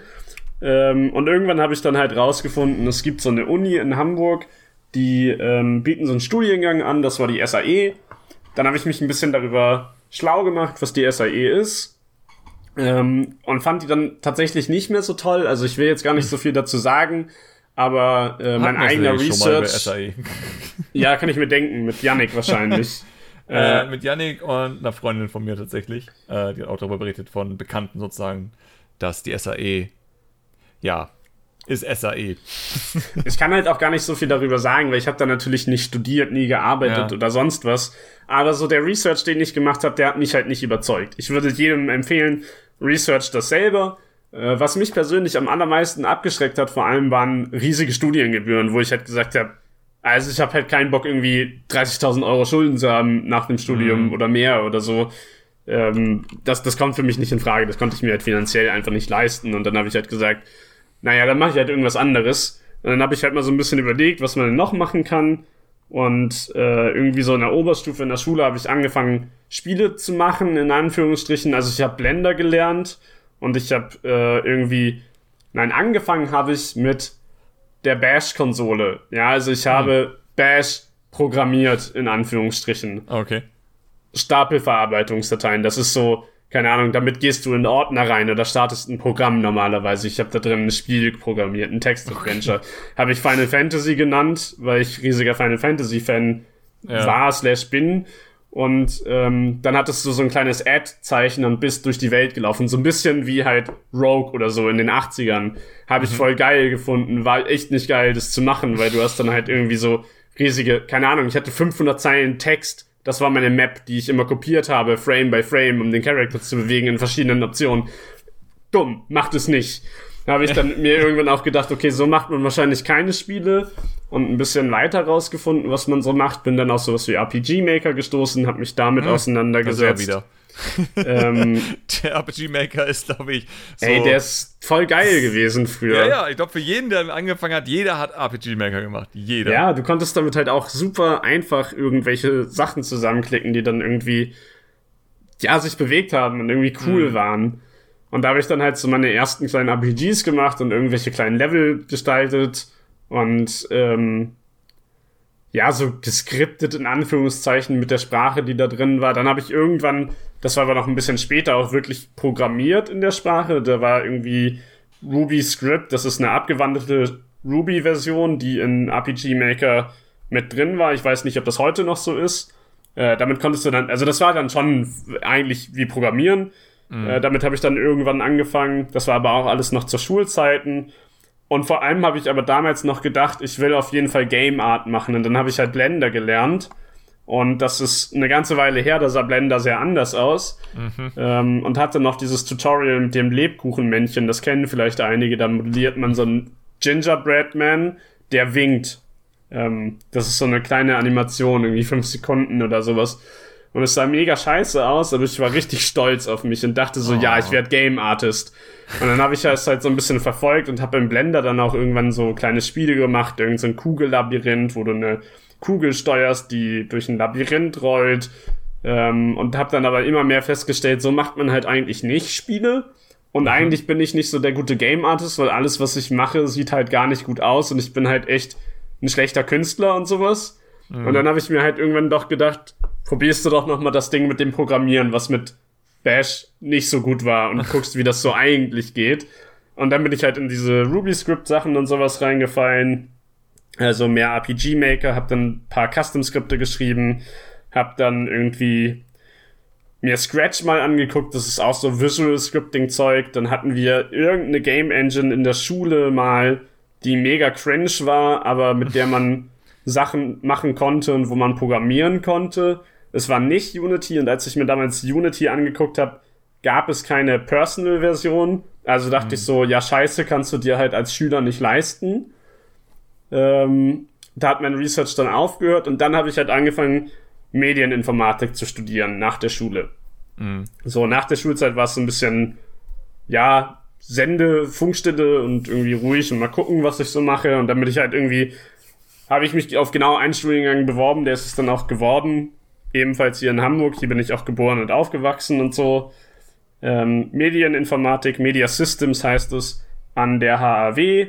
Ähm, war ein ganz okayer Studiengang. Äh, ich habe so semi viel gelernt, würde ich sagen. Also für Einsteiger voll geil, glaube ich. Aber wenn du schon ein bisschen Vorerfahrung hast, unterfordert der dich vielleicht. Ja. Ähm, ich meine, du hast einen Schein dann. Also immerhin. Du hast einen Schein, ja. Es ist, es ist jetzt auch nicht schlimm. Also ich glaube, so ein bisschen ist das halt überall in der Uni so und ich habe halt, ich habe jetzt schon von verschiedenen Unis ein paar Sachen gehört, weil ich unterrichte nebenher auch, also habe ich auch an der Uni mal unterrichtet und gesehen, wie es da läuft. Ich kenne andere Leute an anderen Unis und es ist immer so ein bisschen das Gleiche. Ähm, du hast halt viel so dieses Ding von, du hast da zwar die Ansprechpartner, aber im Endeffekt bist du selbst verantwortlich dafür, wie viel du rausnimmst aus dem Studium und ich glaube, so aus der Uni selbst, aus den Vorlesungen habe ich so nicht so viel gelernt, aber aus dem Sein in der Uni habe ich unfassbar viel gelernt, weil ich halt ja so einen Drive darüber aufgenommen habe und einfach die Zeit da gut genutzt habe. Aber das war dann halt mhm. halt viel Lernen in Eigenregie. Ja. Klar, ist halt auch irgendwie so aus der Uni, aber irgendwie auch nicht, weil es war ja nicht offizieller Lehrplan sozusagen. Ähm, aber ist eigentlich auch egal, weil ich habe da trotzdem halt meine Bildung über Spiele machen sozusagen herbekommen. Also war es für mich auf jeden Fall gut genutzte Zeit. Ich kann es empfehlen. Ähm, ja. Wenn ihr damit unterfordert seid, habt ihr wenigstens Zeit für euren eigenen Scheiß. Und wenn ihr damit nicht unterfordert seid, lernt ihr da geile Dinge, glaube ich. So. Das ist, eine gute Weisheit an sich. Das, das ist der Takeaway für Studieren kann sich schon, kann sich schon lohnen. Und wie du gesagt ja, hast, du hast einen Schein. Am Ende hast, genau, du hast einen Schein. Das ist ja in Deutschland tatsächlich viel wert. Ich als jemand, der keinen Schein besitzt, äh, besitzt, um es anzumerken, ähm, kann sagen, Schein ist schon geil. Äh, ab einem bestimmten Zeitpunkt fragt keiner mehr danach, aber davor ist es doch recht wichtig tatsächlich. Also, ja, weil du kannst damit immer beweisen, du hast immerhin Basic Stuff gelernt. Das ist immer ganz gut tatsächlich. Du beweist halt Leuten vor allem auch, dass du andere Skills hast, als das, was du eigentlich gelernt hast. Also ja, ja du beweist damit, ich beweise in meinem Fall vielleicht damit, dass ich so Medieninformatik irgendwie kann und so ein bisschen Design verstehe und programmieren kann und so Sachen. Aber ich beweise auch, dass ich das Zeug dafür habe, so ein Studium durchzuziehen, dass ich da mhm. Soft Skills lerne und andere Skills, andere Hard Skills irgendwie eigenständiges Arbeiten und so bliblablub. Und das wollen ja. Arbeitgeber halt auch sehen. Ne? Also, wie du gesagt hast, gerade anfänglich in deiner Karriere ist das relativ wichtig, weil dann kann der Arbeitgeber auch mal sehen, okay, der hat sich da so durchgebissen die drei Jahre und sich vielleicht auch ganz gut angestellt. Ähm, kann auf jeden Fall schon helfen und dummerweise ist es ja auch immer noch so, dass du dann oft irgendwie bessere Gehälter bekommst mit höheren Abschlüssen und sowas. Finde ich persönlich jetzt gar nicht so schlau, diese Überlegung, aber ist halt leider so. Also wenn Geld für euch wichtig ist, solltet ihr auf jeden Fall euch überlegen, mhm. ob ein Studium in eurem Fachbereich Sinn macht. Ähm, und im Zweifel ist ein Studium halt einfach immer Zeit, in der ihr euch orientieren könnt und ausleben könnt und ja, euch so ein bisschen selber findet. Also es ist nicht dumm zu studieren, es ist auf gar keinen Fall verschwendete ja. Lebenszeit. Genauso wenig Fall. ist es nicht dumm, nicht zu studieren. Also wenn ihr genau wisst, was ihr machen wollt und wie ihr da hinkommt, dann ähm, tut das ja. und lasst euch nicht irgendwie reinreden, ihr kriegt keinen Job, wenn ihr nicht studiert habt. Nee, das auf keinen Fall. Ähm, Dennoch natürlich, Studium ist immer das sicherste. Ich meine, ich weiß damals, meine Mutter hat mich geweint. So, meine Mutter war nicht glücklich über meinen Weg. Ja. äh, aber ich muss auch so sagen, natürlich, als ich damals so in dem Bereich, ich hatte halt nur Realschule damals gemacht. Ähm, und es gab halt keine Ausbildungsberufe und also ein Spaß in die Richtung, die ich machen wollte, weil damals war alles Neuland. So damals, als ich halt sowas als Ausbildung machen könnte, sonst ist, da gab es den Beruf noch Screen Design, den gab es zwei Jahre und wurde dann wieder abgeschafft, äh, weil es einfach alles war. So Mediengestaltung war damals einfach Screen Design, aber auch nicht wirklich. Und ich dachte mal sozusagen, was, was, was soll ein Screen Design sein? So, was soll das darstellen? Soll ich, soll ich den Monitor hübsch machen oder was? Oder das Außen von Monitor? Ja. Weil Screen Design kann ja alles bedeuten. Ich glaube, heute wäre vielleicht sowas eher wie, wie Webgrafiker oder ich habe keine Ahnung, was das heute sein könnte. Ähm, aber eben deswegen, weil es im Beruf hatte, der nur zwei Jahre existierte und dann wieder eingestampft wurde tatsächlich. Äh, was damals super schwer, sich in die Richtung zu orientieren. Heute ist es ein bisschen einfacher. Wir haben ja heute sowas selbst wie Game Design äh, Studiengänge, mit denen ich auch schon mit ein paar Leuten darüber diskutiert habe, über Sinn und Unsinn dahinter. Äh, Vorteil natürlich, du kannst dich orientieren. So, du kannst Sachen ausprobieren, du kannst gucken, bist du eher Grafiker, bist du eher jemand, der eher programmiert oder was bist du eigentlich? Was, was kannst du an sich am besten? Ähm, aber klar, ein Game Design Studium am Ende des Tages ist auch einfach nur sehr viel selbst beibringen. Es kann dir ja. nur helfen, dich zu orientieren, aber es kann dir nicht helfen, einen Job in der Branche zu bekommen letztendlich, weil jeder macht Game Design Studium letztendlich. Das, du musst das trotzdem halt dir noch was beibringen. Ganz, äh, ganz kurz dazu direkt, das ist halt auch das Ding. So, eh, auch wieder ähnlich wie mit den Leads. Du kannst die geilsten Dozenten, Professoren und sonst was da mhm. haben, aber du bist halt dafür verantwortlich, was du davon mitnimmst. Und gerade wenn du jemand bist, der zum Studium so angefangen hat, dann ist das halt ganz schönes Gacker, um irgendwie, ja, das alles mitzunehmen und sowas. Also da muss man sich dann halt auch ein bisschen reinhängen und einfach Eigenregie betreiben und gucken, okay, was, also mehr oder weniger schnell mal seine Stärken rausfinden und dann auf den aufbauen und iterieren und sagen, alles klar, das will ich jetzt machen. Ja. Äh, oder halt sagen, nee, ist mir irgendwie zu blöd, weiß ich nicht. Ich merke doch, Programmieren liegt mir nicht Zeichnen konnte ich noch nie und Game Design mag ich halt einfach irgendwie nicht, weil Zahlen nicht meins ist oder was weiß ich. Keine Ahnung. Ja. Also Game Design Studiengänge sind für mich sowieso immer so, na, ich würde euch eher raten, nehmt was, was adjacent zur Games Industry ist, weil mhm. die Game Design Studiengänge, jeder einzelne, auch wenn die mittlerweile ein bisschen ausgereifter sind, die sind alle super jung. Auf denen wurde nicht iteriert, die haben junge Dozenten teilweise mit wenig Erfahrung ähm, da bin ich vielleicht auch so ein bisschen Teil des Problems, aber manchmal ist es natürlich auch nicht so schlimm, weil auch junge Dozenten können sehr gut sein. Ähm, aber ja, diese jungen Dozenten haben halt noch nicht viel Erfahrung mit, was können sie, also wie funktioniert überhaupt Lehren in dem Bereich, weil es gibt ja wenig Vorbilder in dem Bereich zur Lehre ja. tatsächlich, zur wissenschaftlichen Lehre. Ähm, und das ist ein Problem, das sich halt, wie gesagt, durchs ganze Studium durchzieht, weil das halt alles so jung und neu ist, gerade in Deutschland. Ha, Digitalisierung und so, ups. Oh Gott, ja. Ähm, das ist ja halt einfach noch nicht so geil, muss man dazu sagen. Und es gibt Studiengänge, mit denen kommt ihr genauso gut in die Industrie, die heißen halt nicht Game Design und die bewerben sich nicht so geil. Aber wenn ihr das studiert, lernt ihr wahrscheinlich mehr. Spezialisierter, ja. aber mehr. Und ihr habt mehr davon. Ja, ihr könnt dann sogar andere Sachen machen. Also ich weiß jetzt nicht, ob du als Game Designer irgendwie am Ende, weiß ich nicht, keine Ahnung, bei Mercedes arbeiten kannst oder sowas. Als ja, Informatiker klar. bestimmt. Oder als Grafiker tatsächlich. Mercedes und sonstiges. Ich habe ja auch viele Werbespots. Ähm, ja. Eine Freundin von mir zum Beispiel hat auch ja, äh, 3D-Grafik und so ja auch gelernt. Und arbeitet jetzt eher für eine Firma, die halt so Spots für äh, Autofirmen und sonstiges macht. Aber kann auch Videospielgrafik machen, weil sie nebenbei sich auch dafür interessiert hat.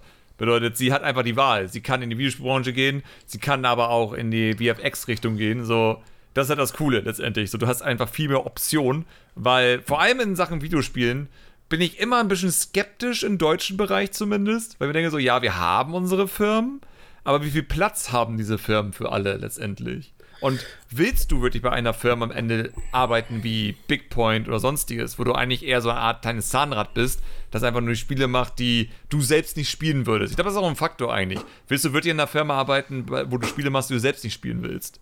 Das ist ja auch so das schwer. Ist, das ist ein guter Punkt und das muss man sich halt auch dann immer wieder vor Augen führen, wenn man das dann irgendwann wirklich professionell und beruflich macht. Es ist halt immer noch ein Beruf. Also selbst wenn du in deiner ja. Traumfirma arbeitest, wirst du scheiß Arbeitstage haben, wirst du scheiß Projekte haben, wirst du scheiß Aufgaben haben.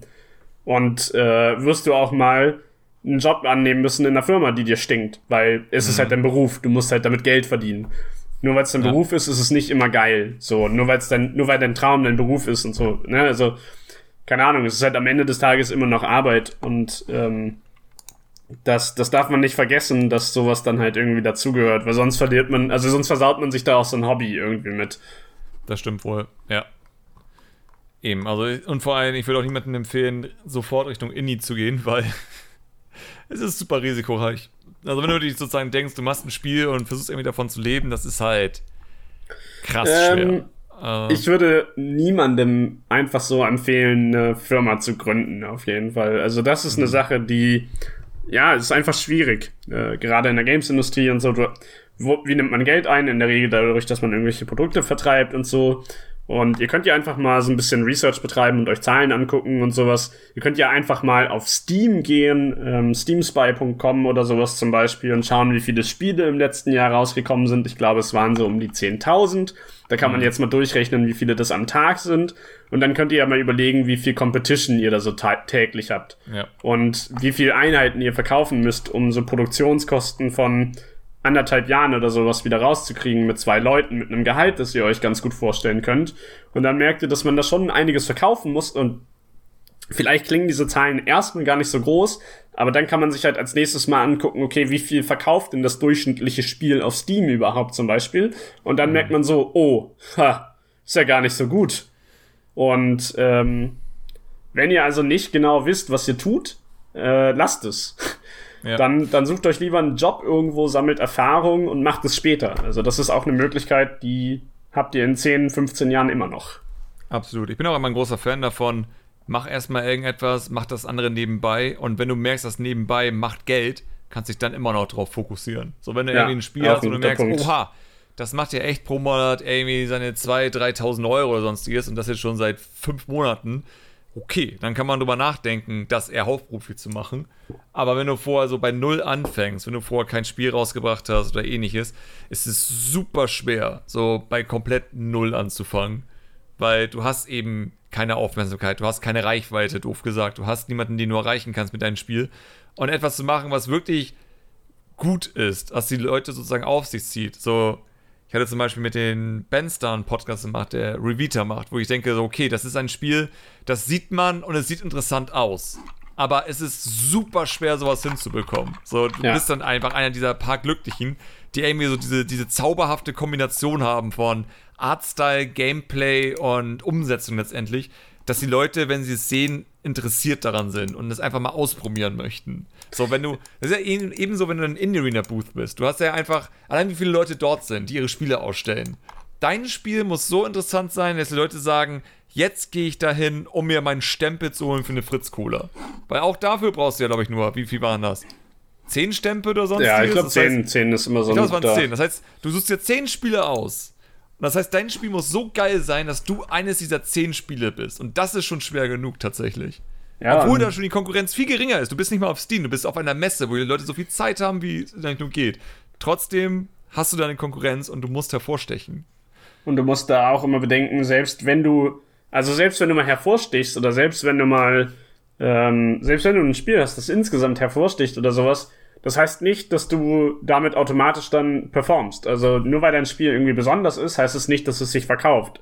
Es kann ja. immer noch komplett floppen, es kann immer noch komplett untergehen. Also am Ende des Tages sind da so viele Faktoren, die damit reinspielen. Glück, äh, Können, Erfahrung, Kontakte, richtiges Timing und so. Es ist halt einfach schwierig, gerade wenn du neu anfängst. Es ist nahezu unmöglich. Ich will jetzt nicht sagen, wenn da irgendjemand die perfekte Vision hat und sich das genau vorstellen kann, go for it. Ich will keine Träume zerstören oder so, aber ja. ne, geht da mit einem, man muss da mit einem Realismus rangehen einfach. Man muss ja, halt so Zahlen, Daten, Fakten irgendwie kennen und man muss sich dann halt so ein bisschen auch bewusst sein, so wenn man dieses Vorhaben hat und so darüber nachdenken, was macht mein Game denn so viel geiler als so das durchschnittliche Spiel auf Steam zum Beispiel, dass ich rechtfertigen kann, dass das wirtschaftlich sich irgendwie rentiert, weil am Ende des Tages ist es halt leider ein wirtschaftliches Vorhaben, was man da hat. Auch wenn es halt eigentlich so ein Passion-Projekt ist oder so, aber wenn man es halt hauptberuflich machen will, muss das Ganze auch wirtschaftlich sein. Ja, auf jeden Fall. Und äh, der andere Punkt, wo ich gerade drauf hinaus wollte, weil du das mit der Indie Arena Booth auf Gamescom und so weiter angesprochen hast. Ähm, 2019 zum Beispiel waren wir mit Battle Planet auf dem Indie Arena Booth. Mhm. Wahrscheinlich eines der, keine Ahnung, sagen wir mal Top 5 bestbesuchten Spiele auf dem Indie Arena Booth. Also unsere Booth war immer voll, hatte immer eine Schlange. Wir hatten unendlich viele Spieler da. Und trotzdem ja. gab es Spiele auf dem IAB, die deutlich mehr Wishlists zum Beispiel abgegriffen haben als wir. Weil die ja. halt einfach bestimmte Sachen ein bisschen schlauer gemacht haben. So, und das sind Sachen, wo wir vielleicht auch Potenzial liegen gelassen haben. Aber nur weil wir da die meiste Popularität auf diesem IAB hatten, vielleicht, mhm. heißt es nicht, dass wir auch das meiste daraus gezogen haben. Aber ja, also selbst so bekommen. Also was haben sie denn gemacht? Haben sie dir Gummibärchen gegeben oder? ja, es ist so ein, also Call to Action, Actions an jeder Stelle im Endeffekt so und ja. äh, mehr mehr Giveaways und all so Zeug, wo wir so ein bisschen einfach ja verschlafen haben, dass das ja eine schlaue Idee ist und das ist halt eigentlich sind wir ein erfahrenes Team, das schon sowas oft gemacht hat und häufig da war und Spiele ausgestellt hat und so. Und trotzdem haben wir sowas vercheckt und irgendwie, keine Ahnung, war dann auf unserem Banner kein großer QR-Code mit hier scan das und wishlist dir das Game oder sowas. Ähm, das sind dann ich halt schon so. Ich finde tatsächlich eine richtig gute Idee, das so zu handhaben. Ich meine, stell dir vor, ihr hättet, oder du hast einen Stand auf der Gamescom und Leute spielen das an und die sagen dann sowas wie, ja, das finde ich ziemlich cool, macht Spaß, oder werde ich ein Auge behalten. Und du kannst ihn ja vielleicht da irgendwie anbieten, wenn du irgendwie so einen Mini-Schlüsselanhänger, Plüschi oder sonstiges hast von deinem Spiel und einfach sagen, ey, wir haben eine Aktion, wenn du uns dein Handy zeigst und das Spiel gewischt ist, hast, dann kriegst du einfach einen kleinen Plüschanhänger oder sonstiges dafür als Dankeschön. Ja. Weil die können immer noch entscheiden, von Stand wegzugehen und dann sozusagen den Wishlist wieder zu entfernen. Aber in den meisten Fällen lassen sie einfach aus bequemlich halt drauf, weil warum denn nicht? Sie haben ja Spaß gehabt am Spiel. Ja. Also ich glaube tatsächlich, wie du schon meinst, so Call to Action, äh, vor allem natürlich, wenn du vielleicht den Leuten noch irgendwie eine Kleinigkeit zurückgibst dafür, einfach nur für, eine Wishlist, weil es ja auch für den Algorithmus und Co. wichtig ist für Steam letztendlich. Ähm, ist vielleicht gar nicht so blöd, darauf wirklich zu achten, weil du gibst ja eigentlich Safe. sehr viel Geld aus, auch auf einer Messe zu sein. So in der Real Booth ist ja auch nicht umsonst. Das kostet ja auch einiges an Geld, vor allem je größer dein Stand ist. Deswegen musst du ja wirklich so viel aus dieser Zeit machen, wie es nur geht. Safe, so, ja. Das ist, glaube ich, auch ein wichtiger, eigentlich ein unfassbar wichtiger Faktor. Ja, genau. Und du musst halt irgendwie auch kreativ sein mit deinen Call to Actions. Also so ein, ich glaube jetzt selbst, wenn wir einen QR-Code oder so auf unserem Banner mhm. gehabt hätten, der da hing, das hätte jetzt nicht unbedingt so viel getan. Da hätten wir andere Sachen machen müssen, die andere Leute gemacht haben. Sowas wie du gerade zum Beispiel beschrieben ja. hast. Irgendwelche Gewinnspiele oder was weiß ich, die halt Leute dann irgendwie ziehen, wenn die auf so einer Messe sind. Da muss man echt kreativ werden und über sowas nachdenken und auch mal den einen oder anderen Fehler gemacht haben, um auf sowas überhaupt zu kommen und sich ein bisschen was abschauen von anderen Leuten. Weil, ja, ja sonst wird das nichts. Und wir hatten halt schon im Endeffekt das perfekte Messenspiel. Also wir hatten einen Zweispieler lokalen Koop und es saßen immer Leute auf der Couch, haben immer gezockt, das hat immer Leute angezogen, es haben immer Leute zugeschaut und waren ähm, ja beeindruckt von den Visuals und dem, was sie gesehen haben und sowas. Aber wie gesagt, trotzdem waren wir nicht die größten Profiteure auf dem Ding, obwohl wir halt einen der vollsten Stände durchgehend hatten. Hattet ihr ähm, die Switch-Version oder die PC-Version gezeigt? Äh, beides. Also wir hatten, hm. wir hatten tatsächlich mehrere Game Stations da. Wir hatten eine große äh, Co-op-Station sozusagen. Das waren, glaube ich, äh, PC-Builds. Und dann hatten wir eine Switch daneben stehen und ich glaube, irgendwo stand. Ne, zwei Switches waren an der Seite von der Koop-Station an so einem Tisch angedockt. Mhm. Und daneben war noch mal noch eine PC-Version.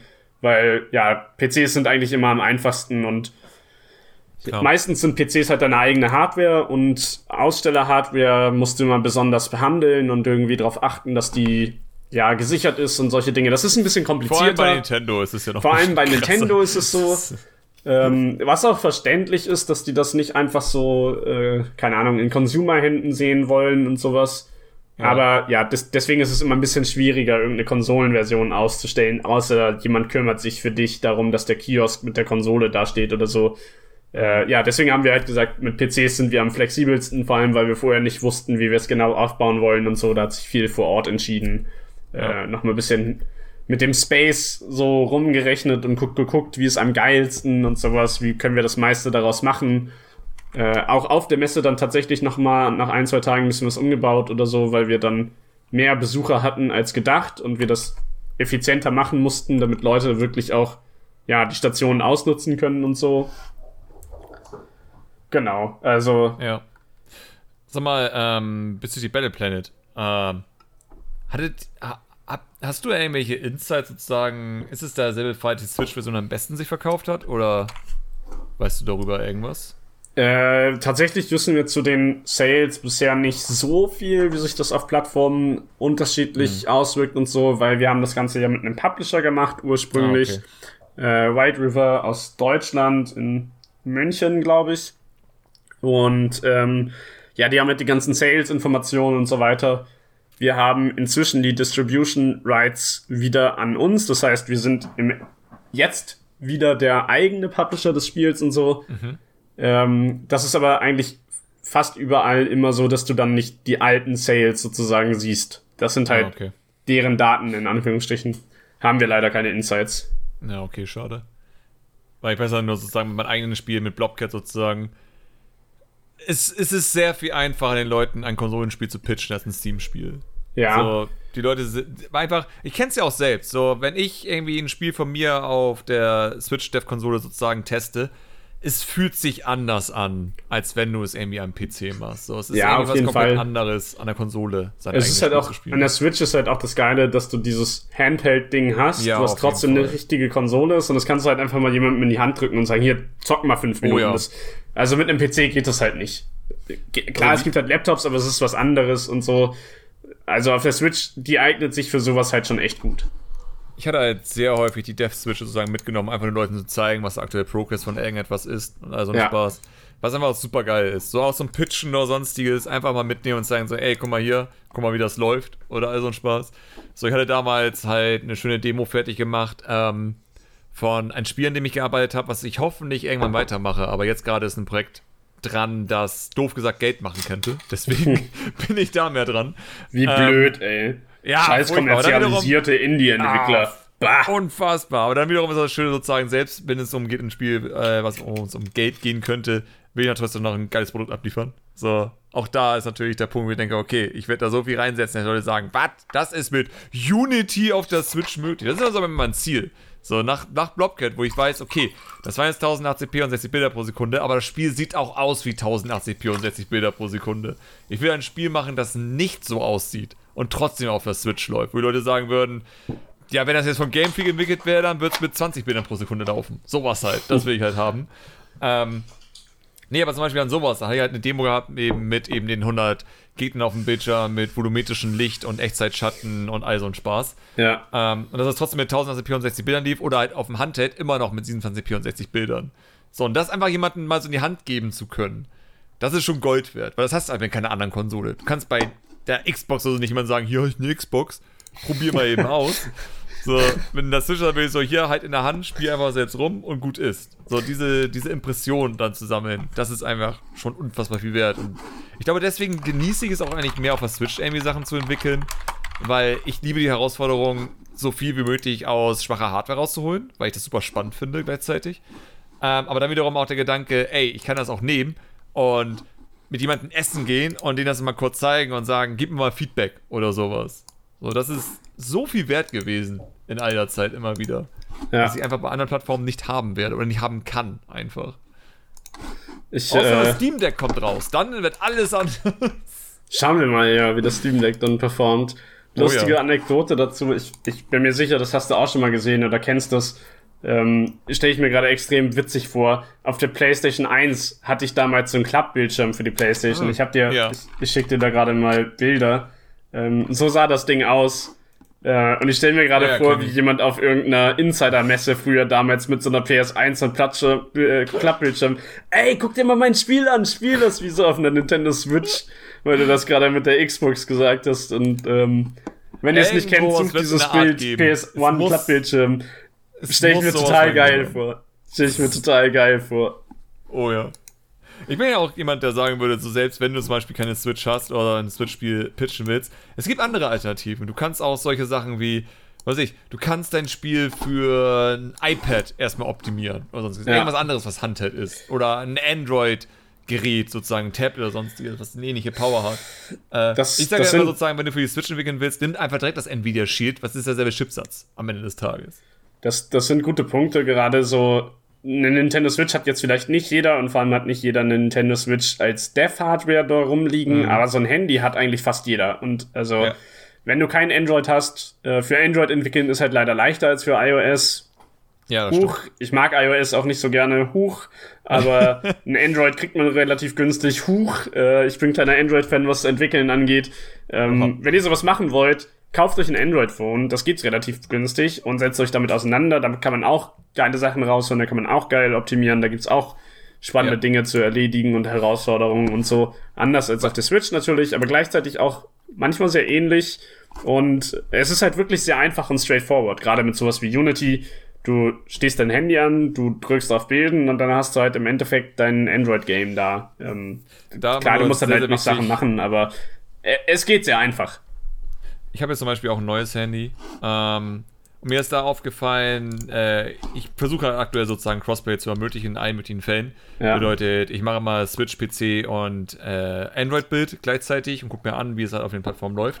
Und mir ist halt aufgefallen, was man unbedingt beachten muss, ist, dass Android-Phones eine unnötig hohe Auflösung haben. So, du startest dein Spiel und es ist irgendwie auf 2K oder sonstiges. Und das Spiel läuft einfach kacke, auf der Switch läuft es einfach butterweich mit 60 Bildern oder sonstiges. Und das kommt eben daher, weil, obwohl dein Handy wahrscheinlich stärker ist als die Switch, rennt es dann mit einer nativen Auflösung. Das ja. heißt, du musst halt dafür sorgen schon, ähm, dass du in Unity-Einstellungen machst, dass es eben dann die, je nach DPI, die äh, Auflösung einstellt, damit du überhaupt das vergleichen kannst. Weil ich bin mir ziemlich sicher, dass mein Handy mindestens so stark ist wie die Switch. Muss einfach. Äh, weil es ein bisschen neuer ist. Jetzt nicht das Top-Handy, aber immerhin, äh, ich glaube, den zweitbesten Snapdragon hat. Ähm, von daher, das, das, das sollte Switch Power hinbekommen, doof gesagt. Und es hat es auch nicht hinbekommen. Und da habe ich ja gemerkt, ja, okay, die Auflösung ist aber auch so hoch, dass ich da jetzt wahrscheinlich ein Foto machen könnte und immer noch keine Pixel sehe. Von daher dann einfach DPI irgendwie eingestellt, dass er sagt, ey, bei so und so viel DPI die und die Auflösung. Und dann ging es auch tatsächlich. Weil das ist eigentlich das Coole an der Switch natürlich. Es hat diesen Konsolenvorteil. So, du weißt, es gibt zwei Modi. Es gibt halt den Handheld-Modus und es gibt den Dock-Modus.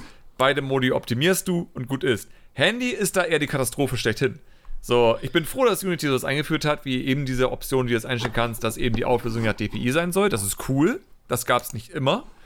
Ähm, und es hilft einfach, dass sozusagen dein Spiel immerhin komplett ausgerichtet nach Bildschirmgröße die Auflösung macht und dadurch eben einige Performance-Probleme verhindert werden. Weil, wenn wirklich ein Spiel nativ in der Auflösung des Bildschirms läuft, wird es immer kacke laufen auf dem Handy. Weil die, wie gesagt, die Auflösungen sind teilweise so hoch, wo ich mich frage, warum? Wer wird ein 4K-Video auf sein kleinen Mini-Handy-Display angucken? Ja, Was soll diese viele. Auflösung? Was meinst du? Ja, äh, es, es gibt echt viele, die sowas machen. Ich finde es auch total verrückt, aber ist, irre. ist irgendwie, keine Ahnung. Ich weiß nicht, mir, bringt, mir gibt das auch nichts. Mein Handy hat irgendwie 2K-Auflösung und ich frage mich auch, warum. Also, ja. Naja, aber brauche ich nicht. ein riesiger Fan, ein riesiger Fan von der Nvidia Shield-Konsole. Ähm, damit habe ich auch damals angefangen. Ich hatte damals auch eine Blobcat-Bild laufen, den Multiplayer, den ich damals gemacht habe, auf Nvidia Shield, bevor ich ein Switch DevKit hatte, um ja. in etwa zu gucken, ob das überhaupt funktionieren kann auf so einem Chipsatz. Ähm, ich kann gerade nicht bestätigen, und ich weiß auch gar nicht, ob ich das darf, weil NDAs sind immer da, äh, aber sowas wie, ob das Shield oder die Switch kräftiger sind am Ende des Tages, weil die Switch ist ja ähm, gedrosselt der X1-Chip X1 ist ja nicht auf 100%. Auf Nvidia Shield ist der auf 100%. Das heißt, da wird die komplette Leistung genutzt. Dann wiederum, Android ist scheiße langsam im Hintergrund. So alle ja. Calls, die dort gemacht werden, sind irgendwie gefühlt mindestens 25% langsamer, als es eigentlich sein müsste, weil einfach Android Android ist. also ich gehe davon aus, dass eigentlich das Shield und die Switch am Ende, obwohl die Switch gedrosselt ist, immer noch ähnliche Leistung hat. Das heißt, wenn ihr ein Spiel entwickelt und das irgendwie Nintendo pitchen wollt, ist es, glaube ich, nie verkehrt, das auf ein Shield oder auf dem Handy oder sonstiges zu optimieren, weil Nintendo will einfach nur wissen, funktioniert das Spiel, kann das funktionieren auf der Plattform. Ja, weil, und vor allem ist es für dich als Proof of Concept auch immer ganz gut, wenn du weißt, okay, ja. da läuft es halt schon, dann hast du auf einer vergleichbaren Hardware halt wahrscheinlich auch nicht so große genau. Probleme. Nochmal andere Herausforderungen, aber äh, du, du hast immerhin schon so bewiesen, dass da, da geht was und äh, mhm. du musst dich nur nach hinarbeiten. Ja, auf jeden Fall. Ähm, vor allem, weil einfach, ich habe ja selbst gemerkt, dass Switch-Entwicklung super schwer sein kann. Äh, und ich hatte ja damals, ich hatte ja ein Video gemacht zu Hyrule Warriors äh, 2. Ähm, und es kam halt dann solche Kommentare rein, weil ich habe ja sozusagen gezeigt, ich gehe davon aus, dass es halt ein Overdraw-Problem ist, dass eben vor allem in Bereichen, wo du viele Bäume hast, eben sozusagen, dass dadurch zu viel Transparenz genutzt wird mit dem Cutout-Shader und deswegen sozusagen die Frame in den Keller geht. Äh, das kann ein Problem machen. Hab dann sogar noch ein Video gezeigt, sozusagen, was meine eigenen Erfahrungen sind. Eine Hecke gemacht, die äh, eine transparente Textur verwendet für die einzelnen Blätter. Und ja. dann dieselbe Hecke mit viel mehr Polygon, aber null Transparenz, null Cutout-Share, sonstiges. Einfach nur Polygone genutzt, um sozusagen diese Form der Blätter nachzumachen. Und schon wurde sozusagen von 30 FPS das Ganze auf 60 FPS hochgeschleudert. So. Und dann kommen natürlich Leute in den Kommentaren, die sowas schreiben wie, äh, also ich kann mir nicht vorstellen, dass so eine professionelle Firma wie hier äh, die Typen, die ja äh, die Bioshock-Spiele und sonstiges machen, äh, dass die sowas nicht wissen, dass die sowas nicht hinbekommen, kann ich mir nicht vorstellen. Und ich hab dann immer so, doch, weil diese Leute arbeiten seit Jahren nur noch auf der Xbox One und PlayStation 4 und jetzt auf PlayStation 5 und Xbox Series X. Die wissen nicht, wie man Spiele für die alte Generation macht. Die haben, die müssen darüber nicht nachdenken. Die wissen nicht, dass sozusagen dieser Overdraw so ein hartes Problem sein kann, letztendlich. Und denken auch nicht darüber nach. Vor allem, wenn sie es dann eben mitbekommen, ist es vielleicht sogar zu, zu spät. Weil das Spiel eigentlich dann langsam raus muss. So, sie merken, die haben Performance-Probleme, wollen sie in den Griff bekommen, haben sie bestimmt in den Griff bekommen, aber bekommen nicht mit, wo das eine Problem ist, merken dann, fuck, die Assets sind das Problem, wir müssen die alle komplett nochmal neu machen, haben wir keine Zeit mehr dafür. Und schon ja. ist es durch. Und selbst ein Team sozusagen, was professionell ist, bekommt man solche Sachen nicht mit, weil sie einfach nicht mehr gewohnt sind, auf einer derart schwachen Hardware zu entwickeln. Man muss ja sagen, die Switch ist super schwach. Sie ist ja so schwach, wie heute ein Mittelklasse bis schwaches Handy ist, tatsächlich. Und viele Entwickler achten darauf einfach nicht mehr. So, es ist egal in dem Sinne, weil Overdrawn, also ein Spaß, ist halt kein Problem mehr heutzutage. Es ist damals ein Problem gewesen, aber heute ja nicht mehr. Ja, ein deswegen meine ich halt sozusagen, deswegen ist es immer gut für schwache Hardware zu optimieren und dann nach oben zu gehen. Nicht umgekehrt. Nicht ein Spiel für deinen PC entwickeln und dann auf die Switch gehen. Erst auf die Switch und dann auf deinen PC. Ja, und äh, gleichzeitig, ich bin mir sehr sicher, dass die genau, alles genau richtig gemacht haben werden und auf dem Target Device profilen und so weiter. Aber äh, ja, du musst, man muss da auch immer sehen, am Ende des Tages ist sowas irgendwo ein Kompromiss zwischen Zeit und Geld und irgendwie mhm. Arbeitsaufwand. Ja. Und wie du gesagt hast, das Ding muss auch irgendwann rauskommen. Und ähm, vielleicht hast du dann auch solche Sachen wie ein festes Produktionsbudget, eine feste Produktionstimeline.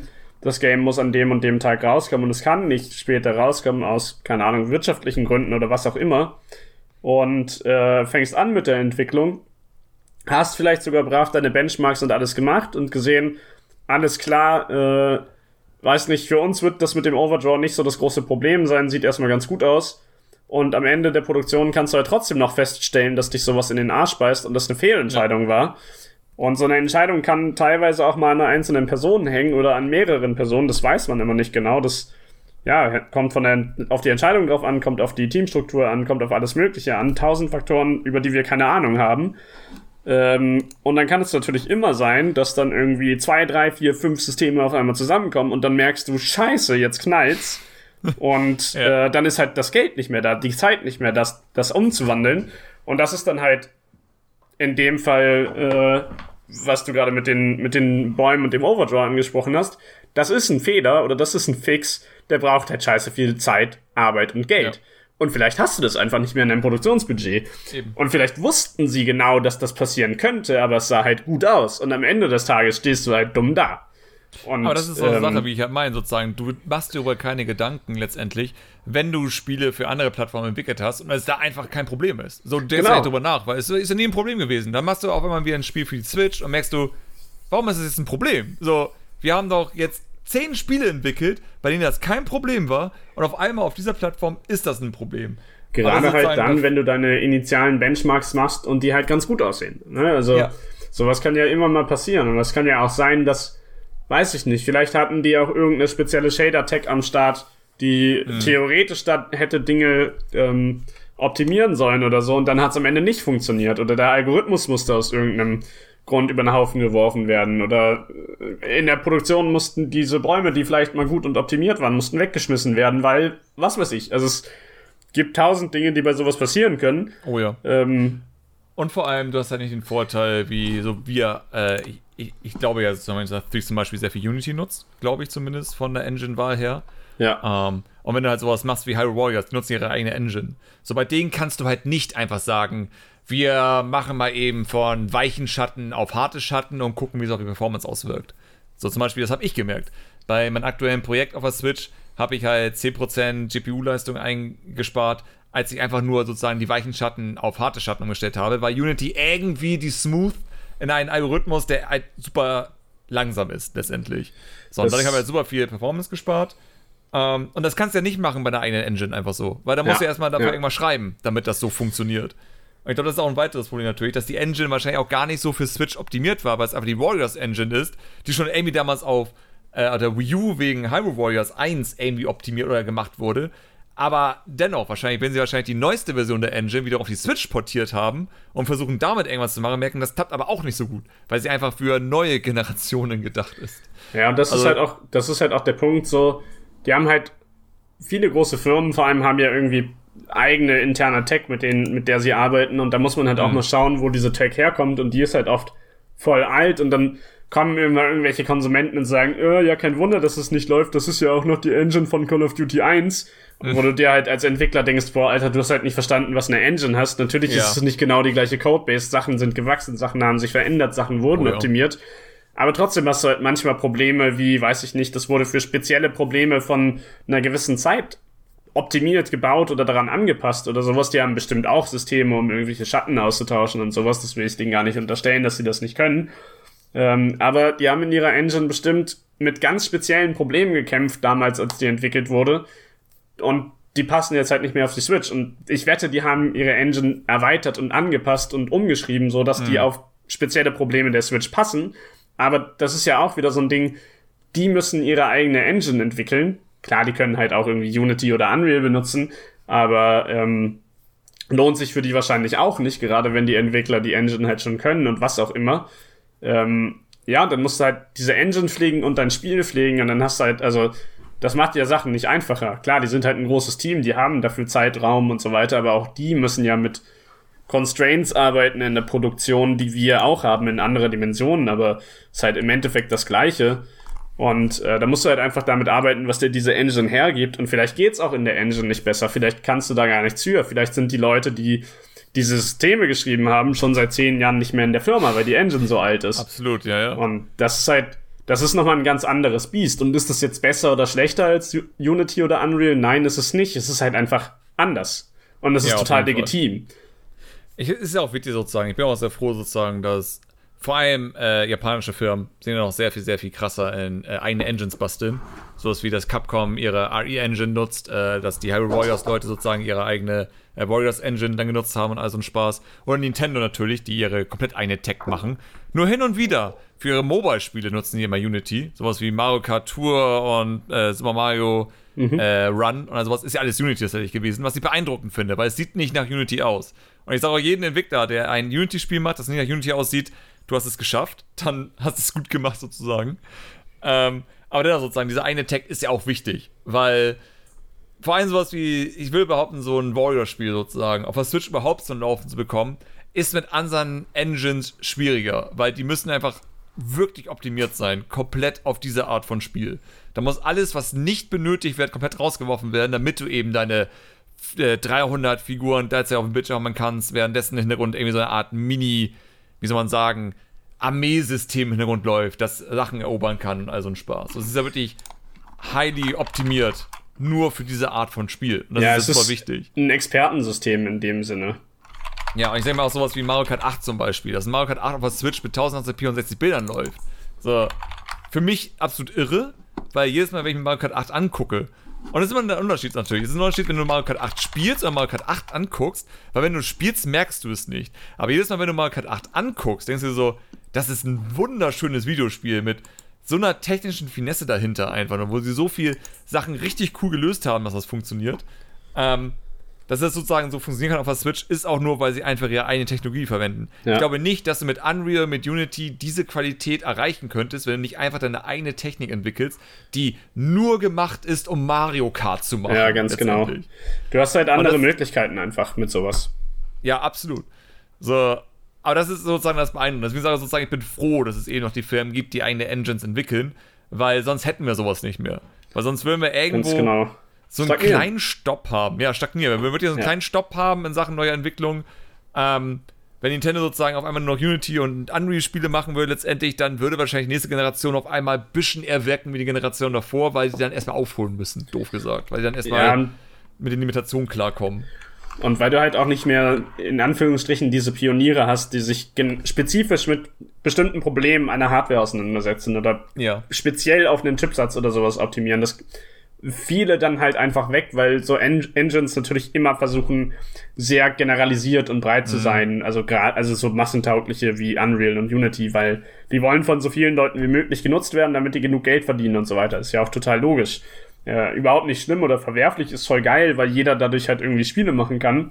Ja. Äh, aber natürlich hast du dadurch dann irgendwo an bestimmter Stelle Limitationen. Ähm, und gleichzeitig muss man dann wieder sehen, ne, du hast es äh, vorhin mit dem äh, mit der Warrior Engine gesagt, so dass die dann ihre Probleme haben, da bestimmte Sachen zu optimieren. Und man muss halt dann auch einfach mal sehen, dass äh, bei Unity irgendwie mittlerweile ungefähr 4000 Leute, also Stand 2020, habe ich eben extra nochmal nachgeschaut, waren dreieinhalbtausend. Mittlerweile oh sind es so um die 4000 Leute an dieser Engine arbeiten. Die arbeiten nicht alle ja, an der Engine. Krass. Die machen ja. alle unterschiedliche Sachen und jeder, es gibt da diverse Teams, die alles Mögliche machen bei Unity. Aber lass es halt nur, keine Ahnung, ein Zehntel sein, die nur an dieser Engine arbeiten. Das sind mhm. schon wahnsinnig viele Leute für ein Team, die nur an einem Produkt arbeiten. Diesen Luxus ja. werden Firmen, die ihre eigene Engine fliegen, sehr wahrscheinlich nicht haben. Nee. Nee, aber es ist auch crazy natürlich. Ich meine, klar, ich bin, ich bin immer noch der Ansicht sozusagen, dass. Es ist immer schwer. Okay, das ist, das ist ein bisschen baseless, aber ich sag mal sozusagen immer so: Unreal ist an sich natürlich eine Engine, wo ich sagen würde, du kannst am Ende mehr High-End erreichen mit den Standardsachen, die drin sind, weil einfach Unreal, Shader-Technik und Post-Processing und sonstiges ist einfach geiler als das, was Unity an sich mit drin hat. So, ich liebe deren Art, wie sie Schatten rennen und sonstiges. Das ist einfach hervorragend und wunderschön. Unity hat immer noch Probleme mit ihren eigenen Lightmappern und all so ein Kram, der immer noch scheiße ist wie Sau. Solche Sachen halt. Ähm, aber bei Unity habe ich immer das Gefühl, ich habe einen Ticken mehr Kontrolle, je weiter ich nach unten gehe. So, wenn ich ein Projekt haben möchte, was Basic vom Basic nutzt, was sozusagen, wenn ich in fucking Würfelrender einfach nur die Basic API nutze, sozusagen, um den äh, Grafikchip anzusprechen, habe ich das Gefühl, bei Unity komme ich da schneller ran, als wenn ich bei äh, Unreal alles andere deaktivieren muss, damit da ja kein verrückter Shader oder sonstiges aktiviert wird, sondern ich wirklich nur mit Basic Shader einen verdammten weißen Würfelrender. So, das habe ich immer das Gefühl, dass bei Unity ein bisschen einfacher ist, da wirklich so auf Null zu kommen. Einfach ein Projekt zu machen, was so wenig verrückte äh, technischen Kram verwendet, als noch bei Unreal. Und deswegen bin ich zum Beispiel beeindruckt, dass die äh, Yoshi's Crafted World, das ähm, Feel Good Games war es, glaube ich, die hatten tatsächlich das Spiel mit Unreal 4 entwickelt und es war ein 60 Bilder pro Sekunde Titel auf der Switch. Und das fand ich beeindruckend, weil es war, glaube ich, der, das allererste Unreal 4 Spiel, das ich kenne auf der Switch, das 60 Bilder hinbekommen hat weil ich einfach von Unreal gewohnt bin, dass sie halt ihre ganzen, sagen wir mal, äh, wirklich gut aussehende, muss man zu sagen, äh, Post-Processing-Effekte draufknallen und das Spiel dann eh schon deswegen, egal was geändert wird, mit 30 Bildern laufen muss, was anders eigentlich gar nicht geht. Also, das ist so, was ich aber irgendwie Unity da immer noch zuspreche. Die Spiele sehen teilweise nicht unbedingt so geil aus wie ein Unreal-Spiel, weil einfach diese wirklich krassen Shader-Effekte und all sowas fehlen, die natürlich nachträglich hinzufügen kannst, aber halt von Haus aus sind sie nicht drin. Aber Unity kannst du halt viel einfacher diese Low-End-Hardware ansprechen. Das ist da gut. Doof gesagt, VR. Also wenn ich sowas wie Quest 2 in Spiel entwickle, würde ich immer lieber Unity nehmen als Unreal. Weil ich einfach weiß, bei Unreal kann ich viel einfacher aus der Quest 2 mehr rausholen als in Unreal, weil ich nicht weiß, was Unreal noch macht im Hintergrund in dem Augenblick. Ja, es ist auch immer so eine Frage deines Projektes. Am Ende des Tages musst du einfach ja. sehen, was deine Requirements sind, was willst du erreichen wie sehen deine Umstände aus, also was ist dein Team, wie viel Budget hast du und so weiter. Und dann kannst du halt eine informierte Entscheidung darüber treffen, was für dich mehr Sinn macht. Äh, es, es geht natürlich schon mit so grundlegenden Sachen los. Hast du C-Sharp oder hast du C++-Developer? Wenn ja. deine Entwickler nur C-Sharp können, dann macht es keinen Sinn, die in Unreal zu schmeißen, weil die müssen erstmal viel lernen. Auf einmal wird das Projekt automatisch sehr viel teurer und umgekehrt. Ähm, ja, ist auch einer der Gründe, warum, also glaube ich zumindest, warum Unreal äh, gerade im AAA-Bereich so unfassbar populär ist, sich populär hält und auch weiterhin populär bleiben wird, weil es eben C++ basiert ist und weil vor allem vor 20 Jahren, 25 Jahren wurden Spiele halt in C++ entwickelt, ausschließlich mhm. in C++ entwickelt. Das heißt, die ganze Expertise in der Industrie hat halt C++-Erfahrung. Und die werden ganz ja. sicher nicht auf einmal sagen, ja klar, jetzt mache ich mal ein C-Sharp-Game in Unity.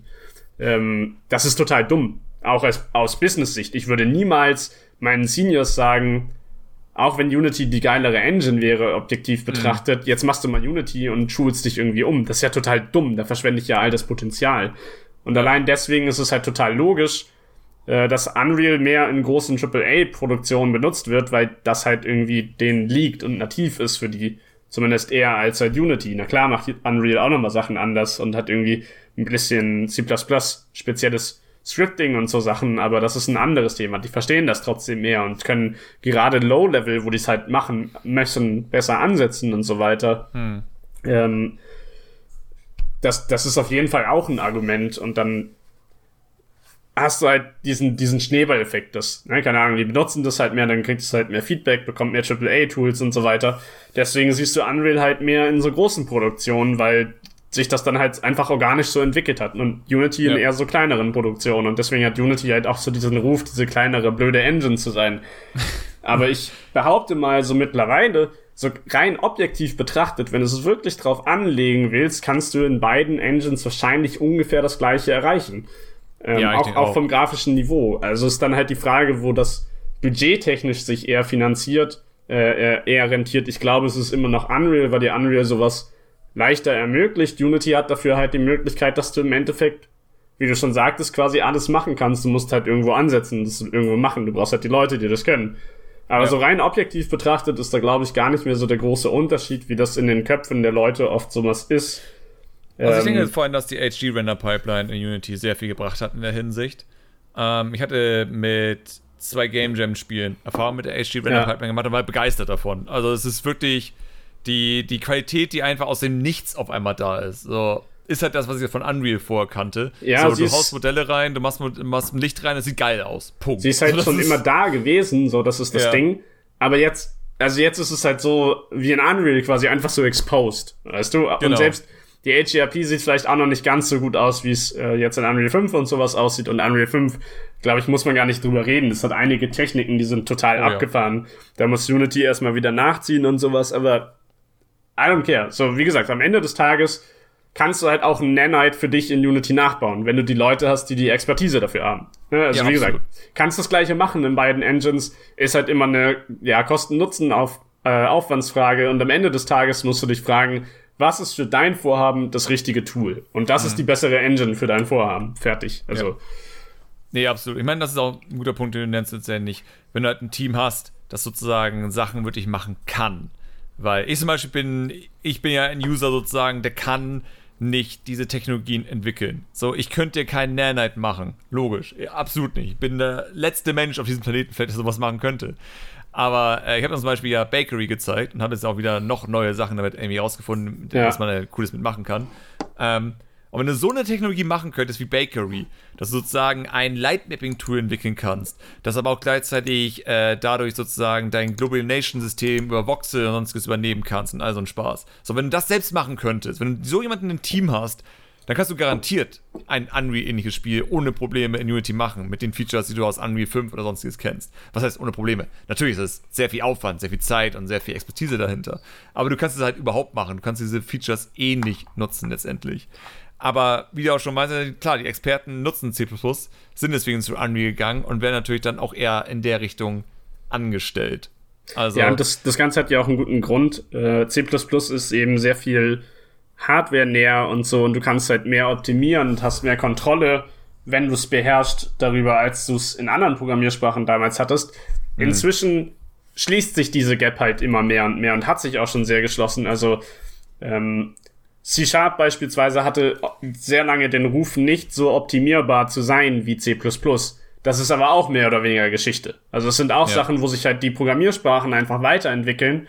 Aber das sind halt Dinge, na, wie gesagt, die Leute haben das halt damals einfach nicht benutzt, also benutzen sie es auch aktuell noch nicht, weil, also C++ ist ja immer noch genauso gut. Und klar, es gibt dann andere Sprachen, Rust zum Beispiel, die kommen irgendwie so auf und das, die versuchen halt das ganze Ding nochmal zu revolutionieren. Und ich bin mir auch sicher, dass früher oder später diese, ja, vorherrschenden Dinge irgendwie abgelöst werden durch irgendwas Neues, mhm. weil irgendwann kannst du halt so ein altes Ding wie C++, das aus den 50ern oder so kommt, nicht mehr besser machen oder weitermachen, sondern es muss halt irgendwann sterben und ersetzt werden durch was Neues, Geiles. Das ja. ist, glaube ich, eine logische Konsequenz, so wie jedes Business irgendwann ausstirbt und durch ein neues ersetzt wird, weil, keine Ahnung, irgendwann ist halt mal Schluss. Klar. Aber ich meine, ich finde es auch interessant, es gibt ja, also ich kenne zum Beispiel einen Fall, wo so die Teams, die damals aus der alten Schule sozusagen kamen, dann doch zu Unity gingen und das war, äh, ich weiß nicht, ob du Platonic mitbekommen hast, die Ukulele gemacht haben und sowas. Ja, ja. Die kommen ja eigentlich aus der N64 Super Nintendo Zeit, wo sie garantiert mehr C++ als äh, C-Sharp und sonst einen Spaß genutzt haben. Und die hatten sich ja doch entschieden dann, als sie ihr eigenes Studio aufgemacht haben, ähm, halt Unity zu nutzen für ihr erstes Projekt, Ukulele. Und das lief auf dem PC sehr, sehr gut. Und Team 17 hatte damals die Konsolenports übernommen. Ja. Und die liefen nicht so geil. So, die waren so, mh. Mm. Das war so ein Spiel, wie ich immer sage, es sieht aus, als wenn es mit 60 Bildern laufen müsste, aber lief halt mit 30 Bildern äh, ja, auf der PS4. Ja, ich verstehe, was du meinst.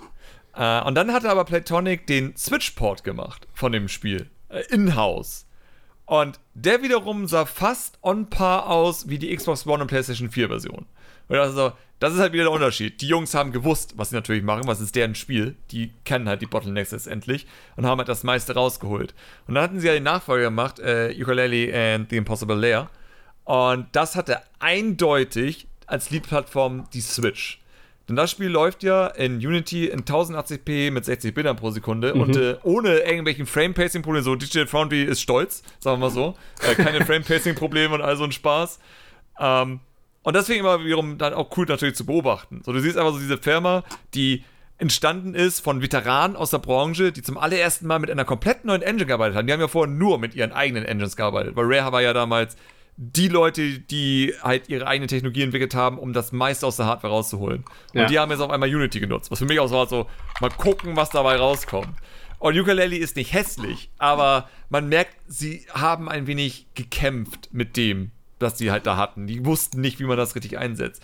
Währenddessen natürlich Impossible Lair sozusagen als ihr zweites Projekt, haben wir gemerkt, die haben jetzt sehr viel mehr Ahnung gehabt, die haben Erfahrung gesammelt und die konnten jetzt ohne Probleme dieses 1080p 60 Bilder pro Sekunde Spiel auf der Switch machen.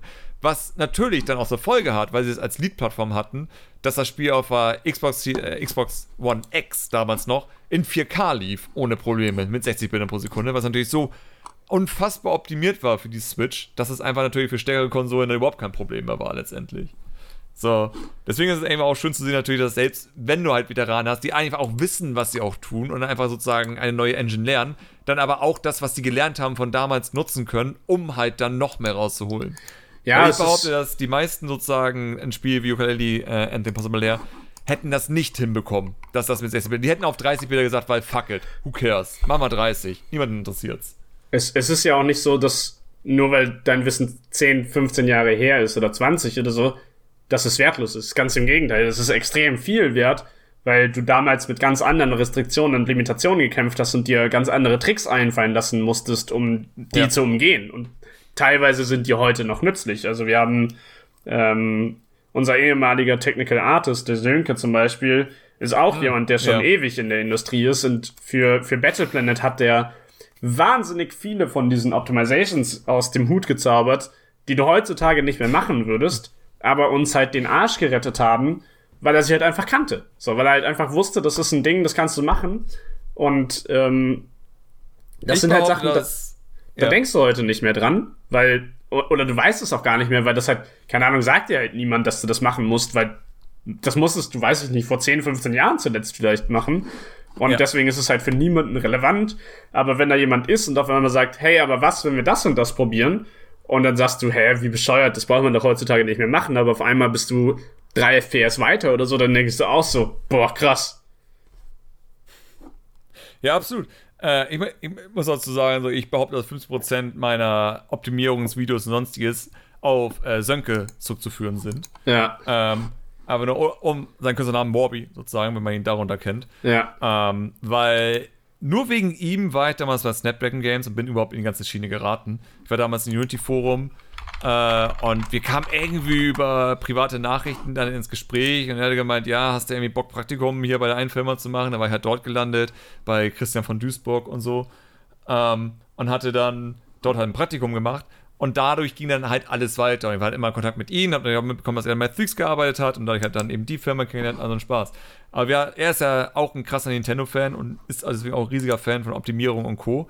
Und was er mir damals beigebracht hatte, so bezüglich Optimierung und sonstiges, das ist bis heute Gold wert. So, ja.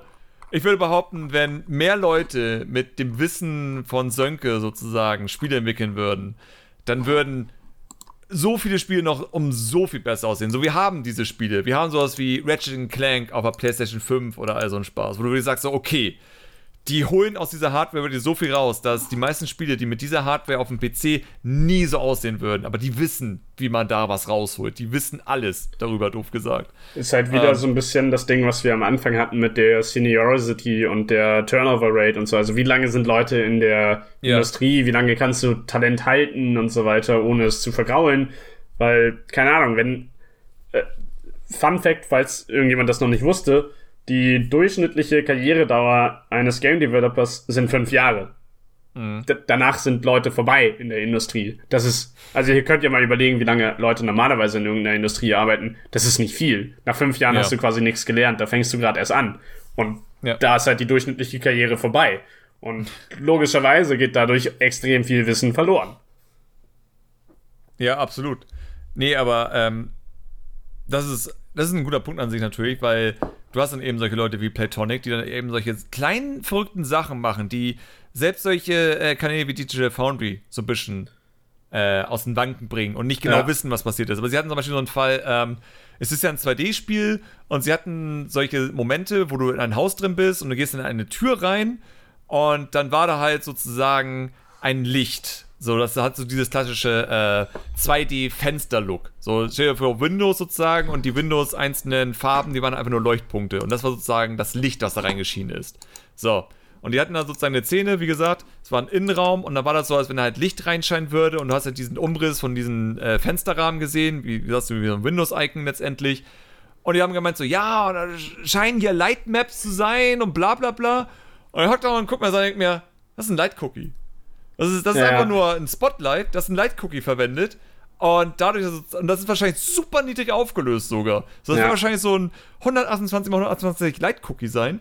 Aber das erklärt auch, warum die Level auf der Switch so unfassbar schnell laden. Die haben keine Light-Maps, die lösen einfach fast alles über Light-Cookies, damit das so aussieht wie Light-Maps und die ganzen Vorteile von Light-Maps haben. Aber gleichzeitig können die Figuren auch sozusagen auch dieses Licht empfangen was einfach in einigen anderen Lightmapping-Methoden bei Unity nicht möglich wäre in dem Fall. Weil wenn du sozusagen diese weichen Schatten haben möchtest, ist es halt sehr schwer in Unity, die einer dynamischen Figur empfangen zu lassen. Weil ja. wenn du sowas wie Distant Shadow Max nutzt, dann wird sozusagen die Unitys äh, Echtzeitschatten verwendet und die sind halt häufig nicht weich genug, doof gesagt. Und das dachte ich mir sozusagen, das ist ziemlich clever von denen, das alles ey, mit Light Cookies zu, äh, zu machen. Vor allem, weil fast jedes Fenster mit jedem Lichteffekt nutzt halt genau dasselbe Light Cookie. Und das war so ein Moment, wo ich dachte, so, die Jungs wissen, wie man optimiert, weil die kommen vom N64. Die wissen genau, was sie zu tun haben. Ja, genau. Und solche Hacks sind es dann halt einfach, die Gold wert sind. Ne? Also, ja. das sind auch die Sachen, die ich dann mit Sönke meinte. Das waren immer so kleine.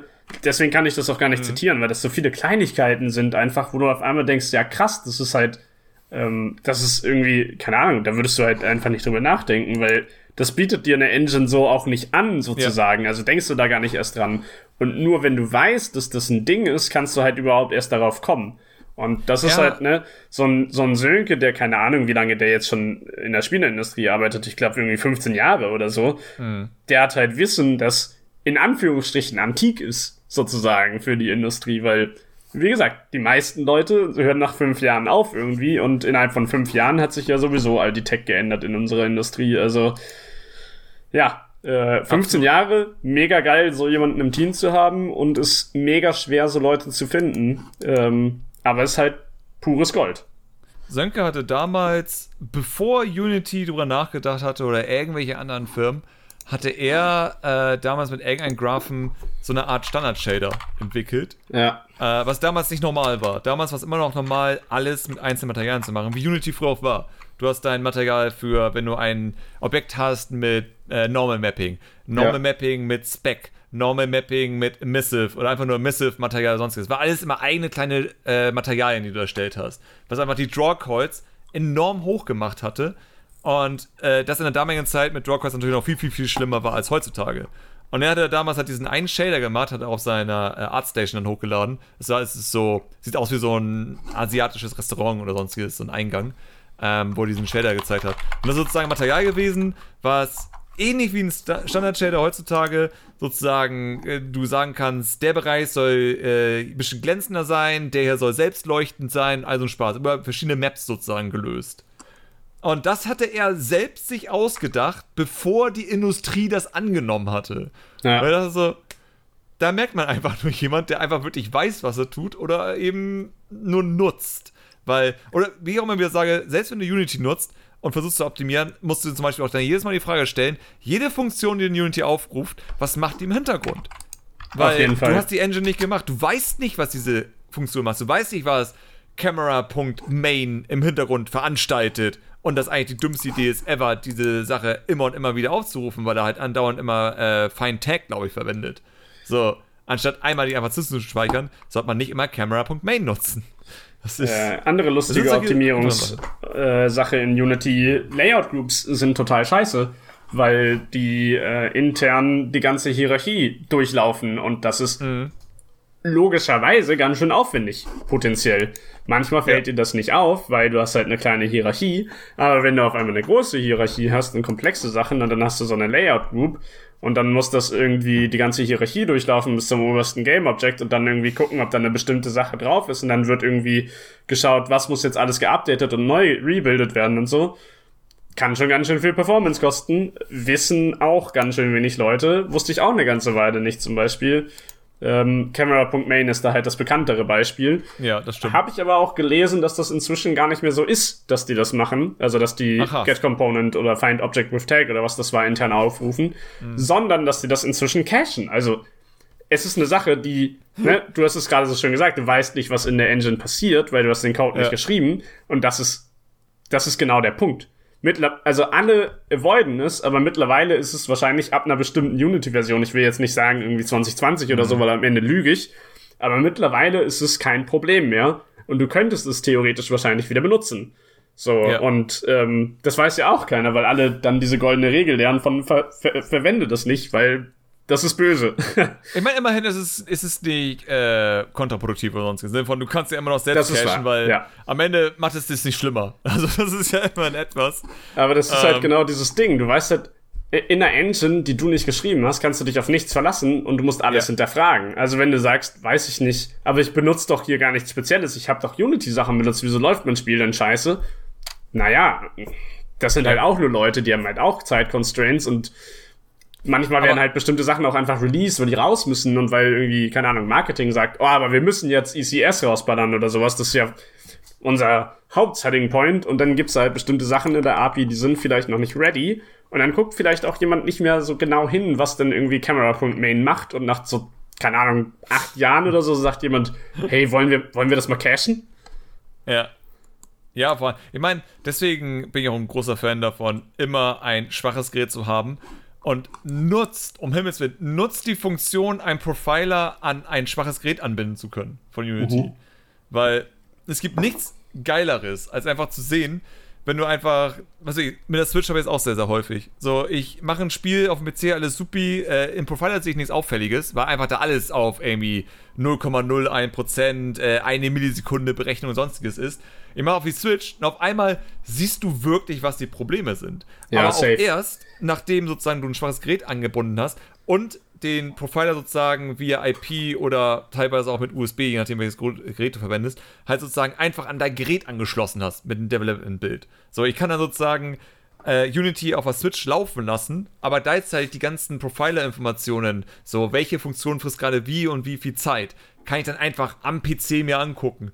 Und das ist das Wichtigste was ich je mitbekommen habe, um ein Spiel zu optimieren, weil ich habe noch nie so viele Sachen äh, gelernt über die Engine, was die so im Hintergrund tut, äh, wenn ich nicht ein schwaches Gerät an den Profiler rangehängt hätte. Weil dann sehe ich diese Funktion, google diese Funktion und denke mir, ach du Scheiße, was macht die denn im Hintergrund alles?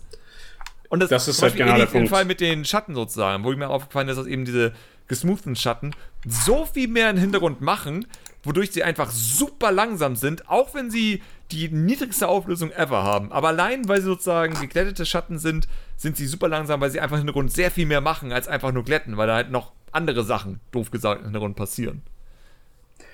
Das ist, Aber, das ist ein ja. sehr guter Punkt, auch mit dem Benchmarken auf bestimmten Geräten und so, was du sagst. Das ist die allerwichtigste, das ist die goldenste äh, Profiler- und Optimization-Regel.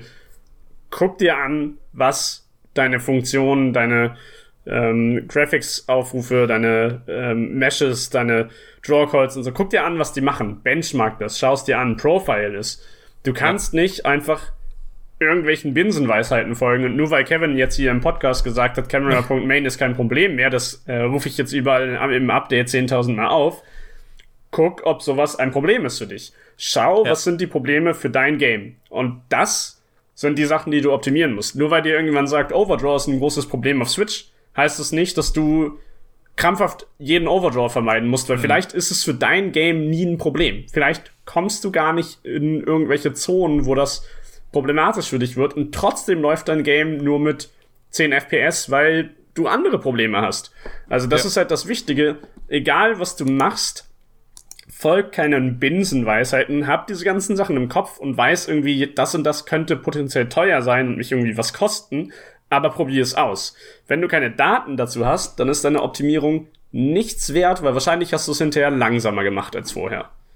Das kann sehr gut sein, ja. Deswegen immer gucken sozusagen. Ich meine, ich glaube, das Wichtigste ist einfach in dem Fall, wenn ihr sowas wie, ich kann, ich kann nur für Unity sprechen. Ich, ich denke mal, Unreal hat ähnliche Debugging-Funktionen. Aber Unity sozusagen ist einfach der Profiler und der Frame-Debugger sind eure besten Freunde. Für alles. So, egal was ihr tut, die beiden Sachen sagen euch äh, am besten sozusagen, was ihr zu tun habt, wenn euer Spiel besser läuft. Aber ich glaube, noch wichtiger ist teilweise auch tatsächlich ausprobieren. So, bis ich irgendwo gelernt habe, was zum Beispiel bei, den, äh, bei der Rendering Engine von Built-In von Unity das Beste ist. So, wir haben ja ähm, vier verschiedene. Wir haben Deferred, wir haben Forward, wir haben Vertex Lit und wir haben Deferred, äh, aber Legacy oder sonstiges. So, die mhm. alte Version. Und da irgendwie rauszufinden, was ist da irgendwo das Beste. Ich meine, okay, natürlich, Vertex Lit ist an sich das schnellste, aber keiner wird es verwenden, weil es sieht scheiße hässlich aus. So, wenn du nicht gerade ein Spiel machst, was irgendwie äh, Goose Game oder äh, Anteil Goose Game oder sonstiges ist, dann wirst du nicht Vertex Lits verwenden. Ähm, aber da sozusagen rauszufinden, was passiert denn im Hintergrund, welche Buffer werden im Hintergrund angelegt und sonstiges, das sind so Informationen, die bekommst du auch nicht so einfach selbst bei Unity nicht selbst, sondern das sind ja. einfach ein Punkt, probier es aus. So, Richtig. nimm dein Spiel, pack's auf Android und probier einfach mal jeden einzelnen Render-Mode aus. Ist Deferred das schnellste, ist Forward das dann schnellste, ist der alte Deferred Render-Modus sozusagen das schnellste. Probier es einfach aus. Äh, weil in jedem Spiel ist das eben anders, was eben das schnellste ist und deswegen ist teilweise ausprobieren das Beste, was du machen kannst. Das Aber ich bin immer jemand, der sagt, sei auch nicht zufrieden mit dem, was du hast. Und wenn du das Gefühl hast, das kann auch besser sein, guck nach, ob es besser geht. Warum denn nicht? Das ist ein sehr guter Punkt, beides, äh, aber vor allem das mit dem äh, Ausprobieren. Also ich weiß nicht, bevor ich so mich selbst damit tiefer befasst habe, dachte ich immer so Leute, die optimieren, gerade Leute, die irgendwie Games optimieren und am besten noch irgendwie Shader optimieren oder so. Das sind so mega krasse Menschen, das sind so Übergestalten, die sich hinsetzen und die rechnen so ein krasses Szenario durch und gucken sich einen Algorithmus an und dann ändern die zwei schlaue Zahlen oder so und hinterher ist fertig und die schwarze Magie hat geköchelt oder so. Aber es ist natürlich obviously Bullshit. So, die setzen sich dahin und die machen tausend Experimente, schreiben sich all die Zahlen auf und dann gucken sie und sagen, ha, ja das ist das, was ich jetzt machen werde.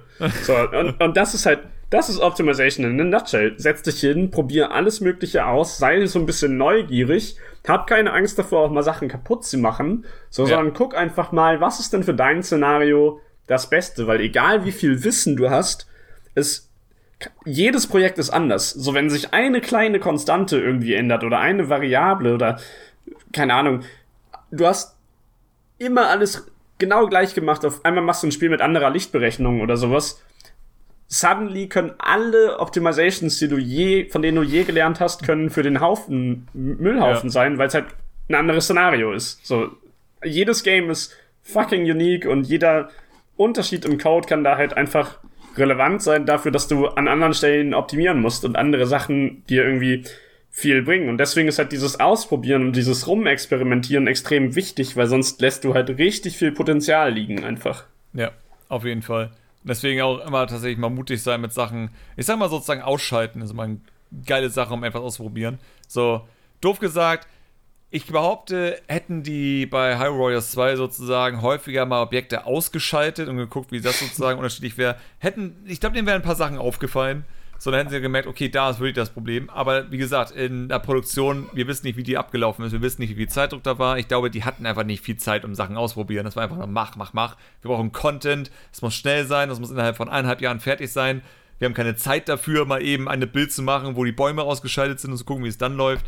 Wir haben einfach keine Zeit für sowas. Was sein kann. Und es ist, es ist dann einfach so in der Produktion. Aber vor allem als Indie-Entwickler hast du häufig noch diesen Moment. Und vor allem, wenn du mit, mit äh, Unreal Unity arbeitest, kannst du auch so eine Bild wirklich schnell machen. Weil, was weiß ich, wenn du ein Testbild machst von einem Spiel, was gerade angefangen ist, das dauert bei Android 20 Sekunden, bis so eine Bild fertig ist. So, da kannst du iterieren, da kannst du ausprobieren. Und deswegen würde ich immer sagen, probiert es aus. Es gibt, glaube ich, sogar Tools, mit denen du remote arbeiten kannst, wo du, glaube ich, sagen kannst, in Editor äh, deaktiviere dieses Game Object in Editor und dann wird es auch sozusagen auf dein Remote-Gerät das deaktiviert. Kann auch helfen. Ähm, aber allgemein, iteriert, probiert aus und schaut, was funktioniert und vor allem für euer Spiel funktioniert, weil es ist halt so krass. Das ist eine Sache, die ich lernen musste, als ich angefangen habe mit Unity und auf der Switch zu arbeiten. Es ist so krass, was du rausholen kannst, wenn du einfach nur langsam begreifst, was eigentlich in der Runde passiert. Und ich weiß, dass viele diese Zeit nicht haben. Ich habe damals mit den Pixelmanias darüber gesprochen, die Chroma Gun damals die Switch portiert haben, wo mir auch gesagt wurde, wir hatten halt echt nur ein paar Wochen Zeit, um zu portieren. Da sollte nicht viel Zeit reinfließen, weil wir haben die Zeit nicht. Wir haben das Geld nicht dafür, doof gesagt. Und dann hast du eben ein Spiel, was eben dann, naja, mit 30 Bildern läuft, aber aussieht, als wenn es mit 60 oder 120 auf der Switch laufen sollte. Das so, ist halt auch wieder die das, Zeit dann nicht. Genau, das ist halt wieder das äh, Zeit- und Budget-Ding und das kann dir halt am Ende des Tages immer viel kaputt machen ich sag mal so, wenn du willst, könnten es wahrscheinlich die allermeisten Spiele schaffen, mit ja. 60 oder mehr Bildern auch auf einer Konsole wie der Switch zu arbeiten. Klar werden die dann nicht genauso aussehen wie auf anderen Konsolen, aber trotzdem können die auf einer sehr hohen Bildrate laufen, wenn du halt die Zeit und das Budget dafür hast. Aber das ist halt immer so die Frage, wie viel willst du da auch reinstecken, weil mhm. du musst ja immer bedenken, das Ding muss halt eigentlich auch irgendwie Gewinn abwerfen, damit du weitermachen kannst und so weiter. Und das Problem ja, haben große wie kleine Firmen logischerweise. Also ähm, nur weil jetzt irgendwie ihr ein Spiel seht, das nicht auf 60 FPS läuft auf einer Switch und ihr denkt, oh, das muss aber auf 60 FPS laufen, haltet immer im Hinterkopf, dass die die, die wissen ziemlich sicher, was sie gemacht haben und die hätten das machen können, aber die haben irgendwelche Constraints, die sie davon ja. abhalten. Meistens aber ist es ein Port. Ich glaube, wenn es sobald es ein Port ist, ist es alles sehr viel schwieriger, weil es einfach nie dafür angedacht war. Ich glaube, das würde ich solche, äh, wie Platonic das gemacht hat, wenn ja. du auf Switch von Anfang an entwickelst, ist das viel einfacher, als dann irgendwie im Nachhinein ein Spiel zu versuchen, auf dieses Target zu bringen. Ports sind dann weil, ein guter Punkt, weil die oft halt wirklich auch mit geringen, also vergleichsweise geringen Budgets entwickelt werden, weil äh, das Spiel ist ja schon rausgekommen und im Zweifel ist der Hype von dem Game auch schon lange vorbei, bis der Port ja. durch ist und so weiter.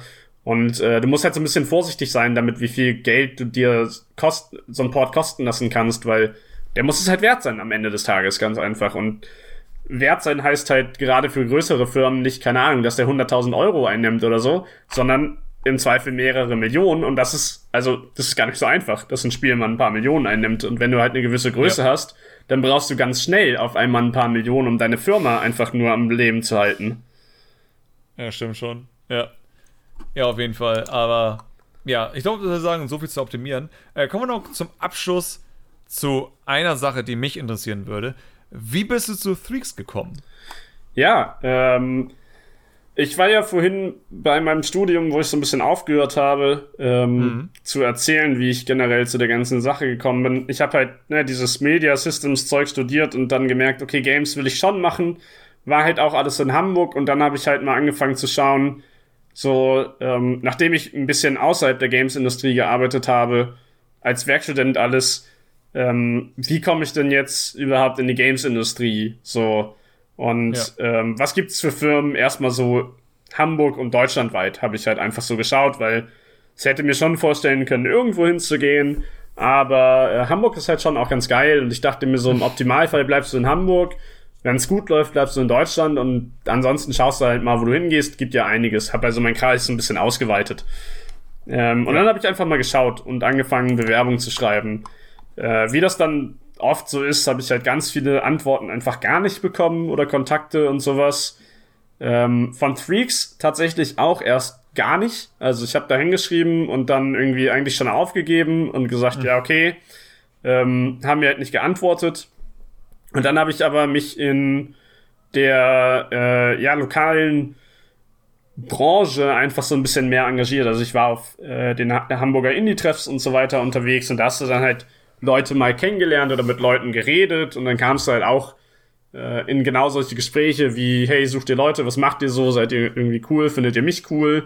Und irgendwann habe ich dann halt einen inzwischen ehemaligen Arbeitskollegen, den Henning, ähm, kennengelernt äh, auf einem Indie-Treff, auf einer Weihnachtsfeier. Ähm, bei ein bisschen, der Shader-Gott, der Herr. Das, das stimmt, genau. Bei, bei ein bisschen Bier und Schnaps und so und dann hat man halt mal so geschnackt und eigentlich habe ich, ich habe das so ein, also eigentlich war es gar nicht mein Intent, aber so hin, im Nachhinein ist das so ein bisschen sneaky gewesen, weil ich halt einfach mit dem darüber geredet habe. Ähm, so, was hat man denn so für Anlaufstellen? Wo kann man sich denn irgendwie melden? Und äh, was sind so, an wen kann man sich denn mal bewerben und wie kommt man da hin als jemand, der so noch keinen Kontakt hat im Endeffekt? Ja. Und ähm, dann hat er lustigerweise halt irgendwann gesagt, hey, voll geil, ey, das klingt auch mega spannend, was du alles so machst. Schick doch mal deine Bewerbung rum. Und ich so, ähm, ja, okay. Und dann habe ich die halt nochmal rumgeschickt und dann ist denen aber auch aufgefallen, dass ich mich vor drei Monaten oder so da schon beworben habe. Mhm. Und sie es halt einfach nicht gesehen haben, weil oh kleines Studio, das viel zu tun hat und so, da geht sowas dann gerne mal unter. Ähm, naja, und dann wurde ich halt irgendwie eingeladen zum Bewerbungsgespräch als Werkstudent und so. Das hat dann auch gepasst, deswegen bin ich da gelandet. Hab halt als Werkstudent angefangen. Hat mich wohl ganz gut angestellt als Werkstudent. Mhm. Ähm, wurde dann also auch direkt Vollzeit übernommen. Also habe irgendwie Werkstudent da gemacht, meine Bachelorarbeit geschrieben, bei Threaks, aber nicht über ein Thema bei Threaks. Also es war ein eigenständiges Thema. Ich habe über prozedurale Generierung geschrieben. Wave Function Collapse ist der Algorithmus, mhm. falls das irgendjemandem ja. was sagt. Ähm, ja, und dann hat sich das halt irgendwie so weiterentwickelt, dass ich da einfach angefangen habe. Also als Werkstudent Programmierer angefangen, dann äh, Vollzeitprogrammierer da geworden, nach der Uni, während der Uni noch. Und ähm, dann irgendwann letztes Jahr im Sommer oder so war das, glaube ich, so im Juni, Juli kam dann halt die Beförderung zum CTO sozusagen, das, was ich eingangs gesagt hatte. Aber wie gesagt, es ist jetzt auch nicht so, dass ich irgendwie bei Ubisoft angefangen habe, mich als QA-Tester hochzuarbeiten und dann ja. das CTO bei Ubisoft geworden bin in einer 1000-Mann-Firma oder sowas. Wir sind halt zehn Leute, also. Ja. Ähm, aber nichtsdestotrotz, ich bin da jetzt in dieser Führungsposition und habe mich da irgendwie reingearbeitet. Hab mich also irgendwie wohl gut genug angestellt, dass äh, das Team mir das Vertrauen geschenkt hat, mir diese Stelle zu geben. Mhm. Und ähm, ja, ich habe mich, also ich, ich würde sagen, ich bin im Endeffekt so ein bisschen den klassischen Weg gegangen, aber mit so halb Kontakten halt Leute kennenlernen auf Messen ja. oder Ausstellungen glaub, oder irgendwie sowas. Und in Vitamin B ist es ja eh schwer in der ja. Branche. Also das, deswegen, du musst eigentlich jemand sein, der wirklich auf diese Treffen geht. Äh, deswegen nutzt es auch immer. Wenn Gamescom wieder ist, nutzt es auch. Geht auf den Internet-Booth und redet einfach mit Leuten dort. So, egal wer. Alles wird, bringt etwas. Also, du. wenn ihr mit Entwicklern redet, wenn ihr mit den Veranstaltern redet oder sonstiges, ist es ist so wichtig, einfach Leute zu kennen. Und auch auf Twitter, ich meine, wo wir bei dem Thema sind, auch mal da mit den Leuten einfach sich ein bisschen auszutauschen. So, wie gesagt, letztendlich, dass wir miteinander reden, ist einfach nur der Grund, weil ich damals im Unity-Forum aktiv war ja. und mit Warby gesprochen habe. So, wäre das, ja. aber mit Sanka, wäre wär das nicht der Fall gewesen, dann weiß ich nicht, wo ich heute wäre. Weil ja. das hat auch meine Karriere letztendlich geprägt. Einfach nur mit Leuten mich auszutauschen. Deswegen ist es super wichtig, dazu gucken, dass man da Kontakte hat. Kommunikation ist das A und O. Und ich möchte jetzt gar nicht so betonen, dass das irgendwie das Vitamin B war, das mich da reinbekommen hat, weil ich eigentlich überzeugt bin, dass es nicht das Vitamin B war, weil ich kannte Henning ja nicht. Also ich, mhm. ne, oft ist, wird Vitamin B halt so verstanden, dass es heißt, oh, okay, der mhm, war irgendwie ja. der Cousin oder kleine Bruder von dem Onkel, von dem der bei Nintendo arbeitet oder sowas. Und ja. das ist halt Bullshit. So jemand müsst ihr nicht sein. Geht einfach, ich, ich bin irgendein normaler Typ, der halt irgendwie Medieninformatik studiert hat und keine Ahnung, wahrscheinlich war ich ganz gut, aber ich will jetzt auch nicht sagen, ich war irgendwie der Überking oder sowas in meinem Studium. Ich habe mich halt ganz okay angestellt scheinbar. Und ich habe halt mit Leuten geredet und ich habe diese Leute halt irgendwie von mir überzeugt. So, und das ist ja. halt, worauf es ankommt. So, ihr müsst nicht das Vitamin B haben. Ihr müsst euch, also dieses Vitamin B, das baut man sich halt irgendwie auf, so ein bisschen, ist, glaube ich, worauf ich hinaus will. Geht dahin, redet mit den Leuten. Ähm, die Wie müssen euch nicht Vitamin gut kennen. S? So ja, so ein bisschen. S für sozial. So, du musst einfach nur sagen, du musst einfach mal mit Leuten reden. Genau. Weil es ist nicht Vitamin B, aber es war da sozusagen eine soziale Komponente, überhaupt mit Henning zu reden oder reden genau, zu wollen. Das, das, das ist halt der Punkt. So, die müssen, die müssen dich nicht kennen oder so. Die müssen einfach nur, ne, wenn du einfach sagen kannst, hey, so letzte Woche auf der Messe haben wir miteinander geredet und ein cooles Gespräch gehabt. Das sind halt Sachen, die connecten irgendwie. Und das ist dann halt das, was viele im Nachhinein so als Vitamin B betrachten. Ja. Und ist so der Überbegriff. Das, das, das hört sich dann halt immer so weit weg an und so unerreichbar, aber das ist es mhm. halt nicht, weil es ist halt eigentlich voll einfach. Ich habe nichts Besonderes gemacht irgendwie oder so um, oder Glück gehabt, sondern ich habe halt einfach diesen Menschen, der auf dieser Weihnachtsfeier war, angesprochen und gesagt, hey, ähm, was geht so, wie läuft's? Erstmal ganz normale Themen miteinander besprochen. Man ist halt über irgendwas komisch, ich weiß gar nicht mehr, was das war. Irgendein irgendwas ist passiert, da ist man halt ins Gespräch gekommen und dann entwickelt sich sowas halt. Ja, klar. Und selbst wenn sich dann nicht direkt so ein On-Topic-Ding entwickelt, könnt ihr halt immer noch einfach hinterher die Leute anschreiben und sagen, hey, letzte Woche hatten wir ein geiles Gespräch. Ähm, ich suche übrigens gerade einen Job, so, wie sieht's denn bei euch aus? Oder irgendwie sowas. Ja. Ne? Und das Wo ist ich halt, immer davon ausgeht, das kommt eigentlich meistens in solchen Gesprächen ja eh auf.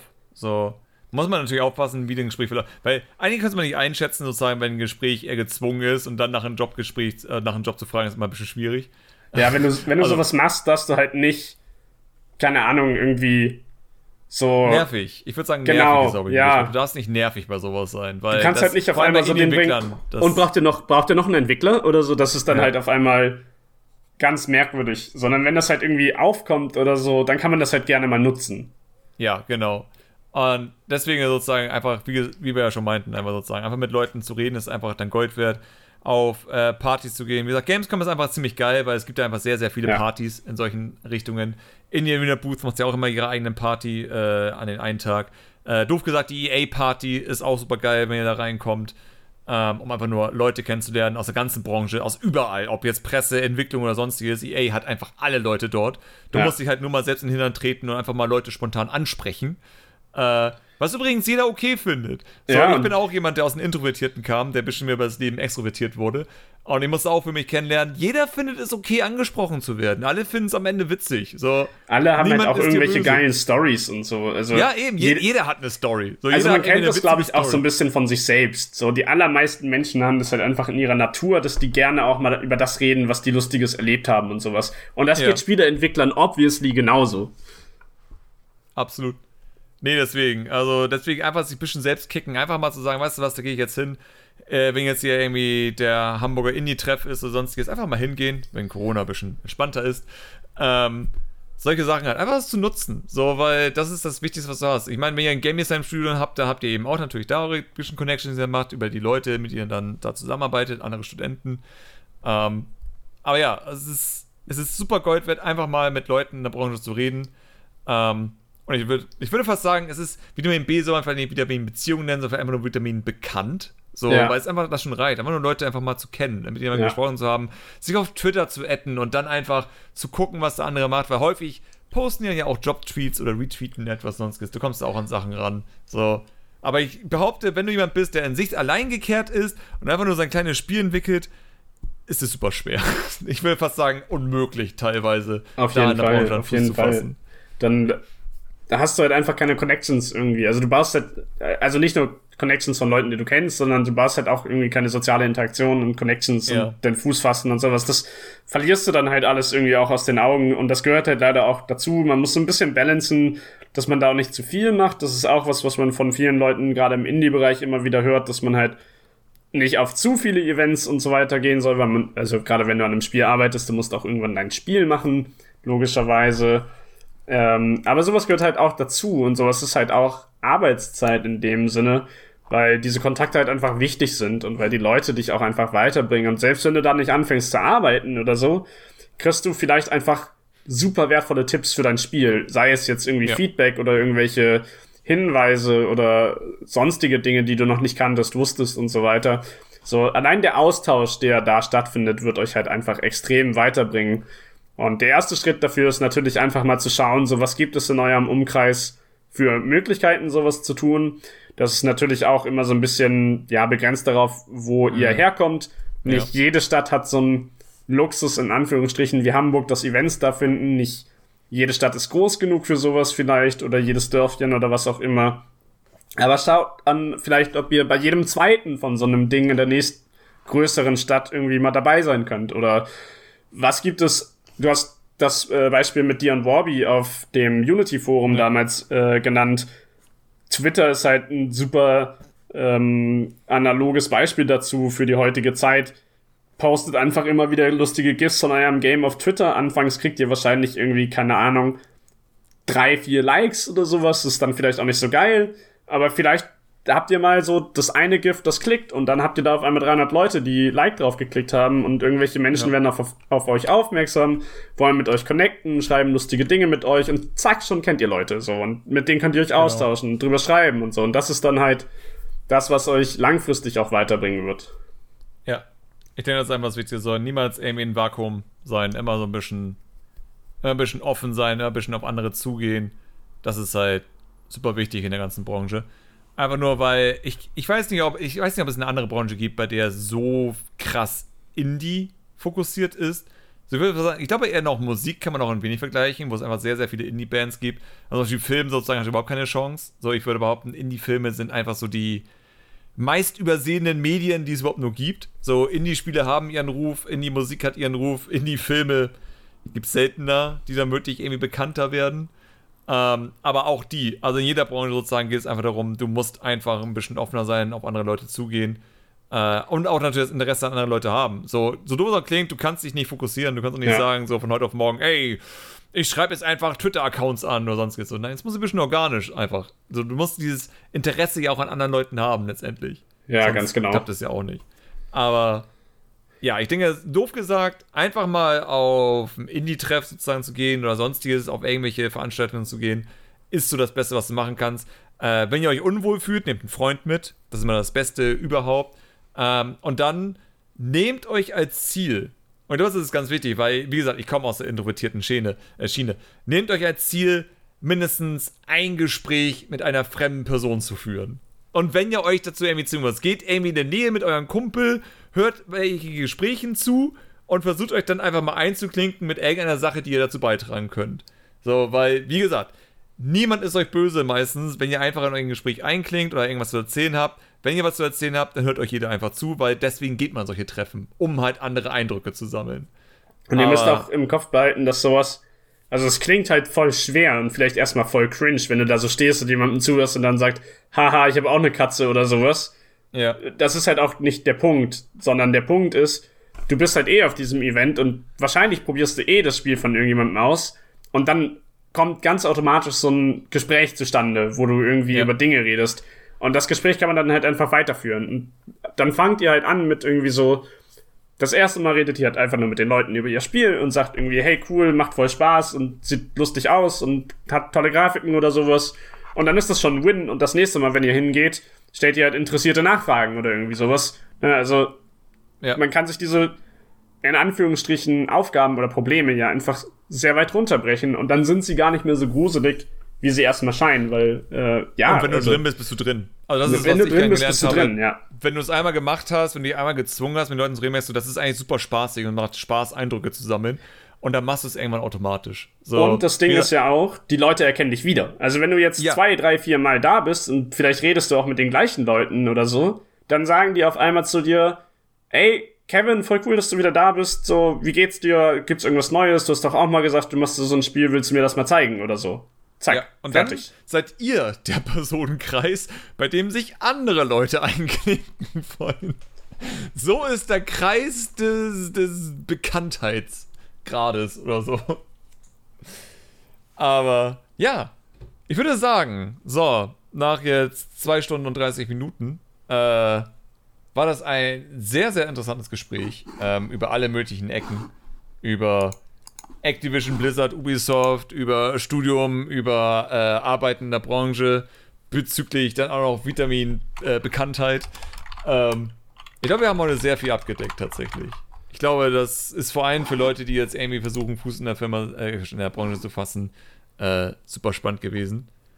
Ähm, und ich würde sagen, ich weiß nicht, hast du noch irgendwas, was du gerne ansprechen möchtest? Weil es kann gut sein, ich sage immer jedem so, es ist hundertprozentig wahrscheinlich, dass wir eh nochmal einen Podcast irgendwann nochmal machen werden und wenn es irgendwie ein halben Jahr ist oder sonstiges. Aber hast du noch irgendwas, was du gerne anmerken möchtest?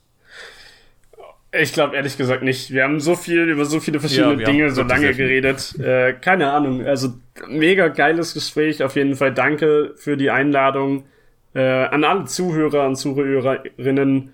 Wenn ihr mehr wissen wollt, äh, ne, fühlt euch frei, auch irgendwie mich anzuschreiben oder sowas. Ja, yes, ich ähm, dich auf jeden Fall auf Twitter. Also alle, die jetzt hier den Podcast über Twitter sehen. Genau. Ähm, ich weiß gar nicht, wie dein Handle war auf ähm, Twitter.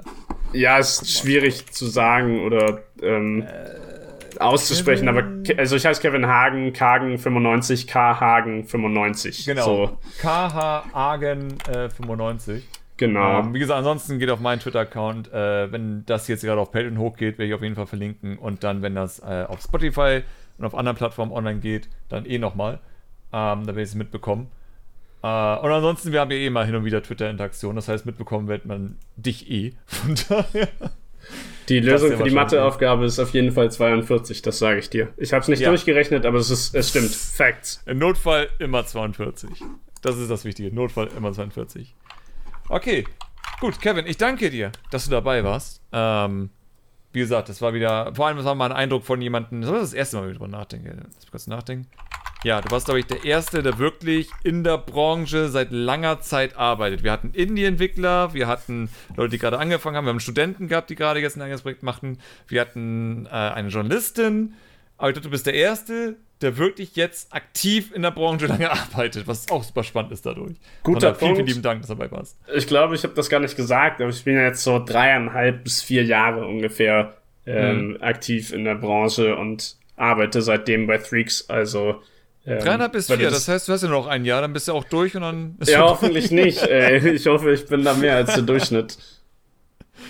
Okay, cool. Ja, äh, wie gesagt, wir werden wahrscheinlich irgendwann noch um eh normale reden, wenn wir eh normale Projekte miteinander gemacht haben. Definitiv. Äh, da, und dann reden wir auch über die ominösen ja, letzten das sechs ominöse Wochen Projekt, so. das wir irgendwann ankündigen dürfen, wo wir jetzt sechs Wochen lang gearbeitet haben, wo alle sagen werden, oh, das Spiel. Freue mich darauf. Sehr cool. Gut. Vielen lieben Dank an dich und natürlich danke an alle fürs Zuhören. Bis zum nächsten Mal. Tschüss. Ciao.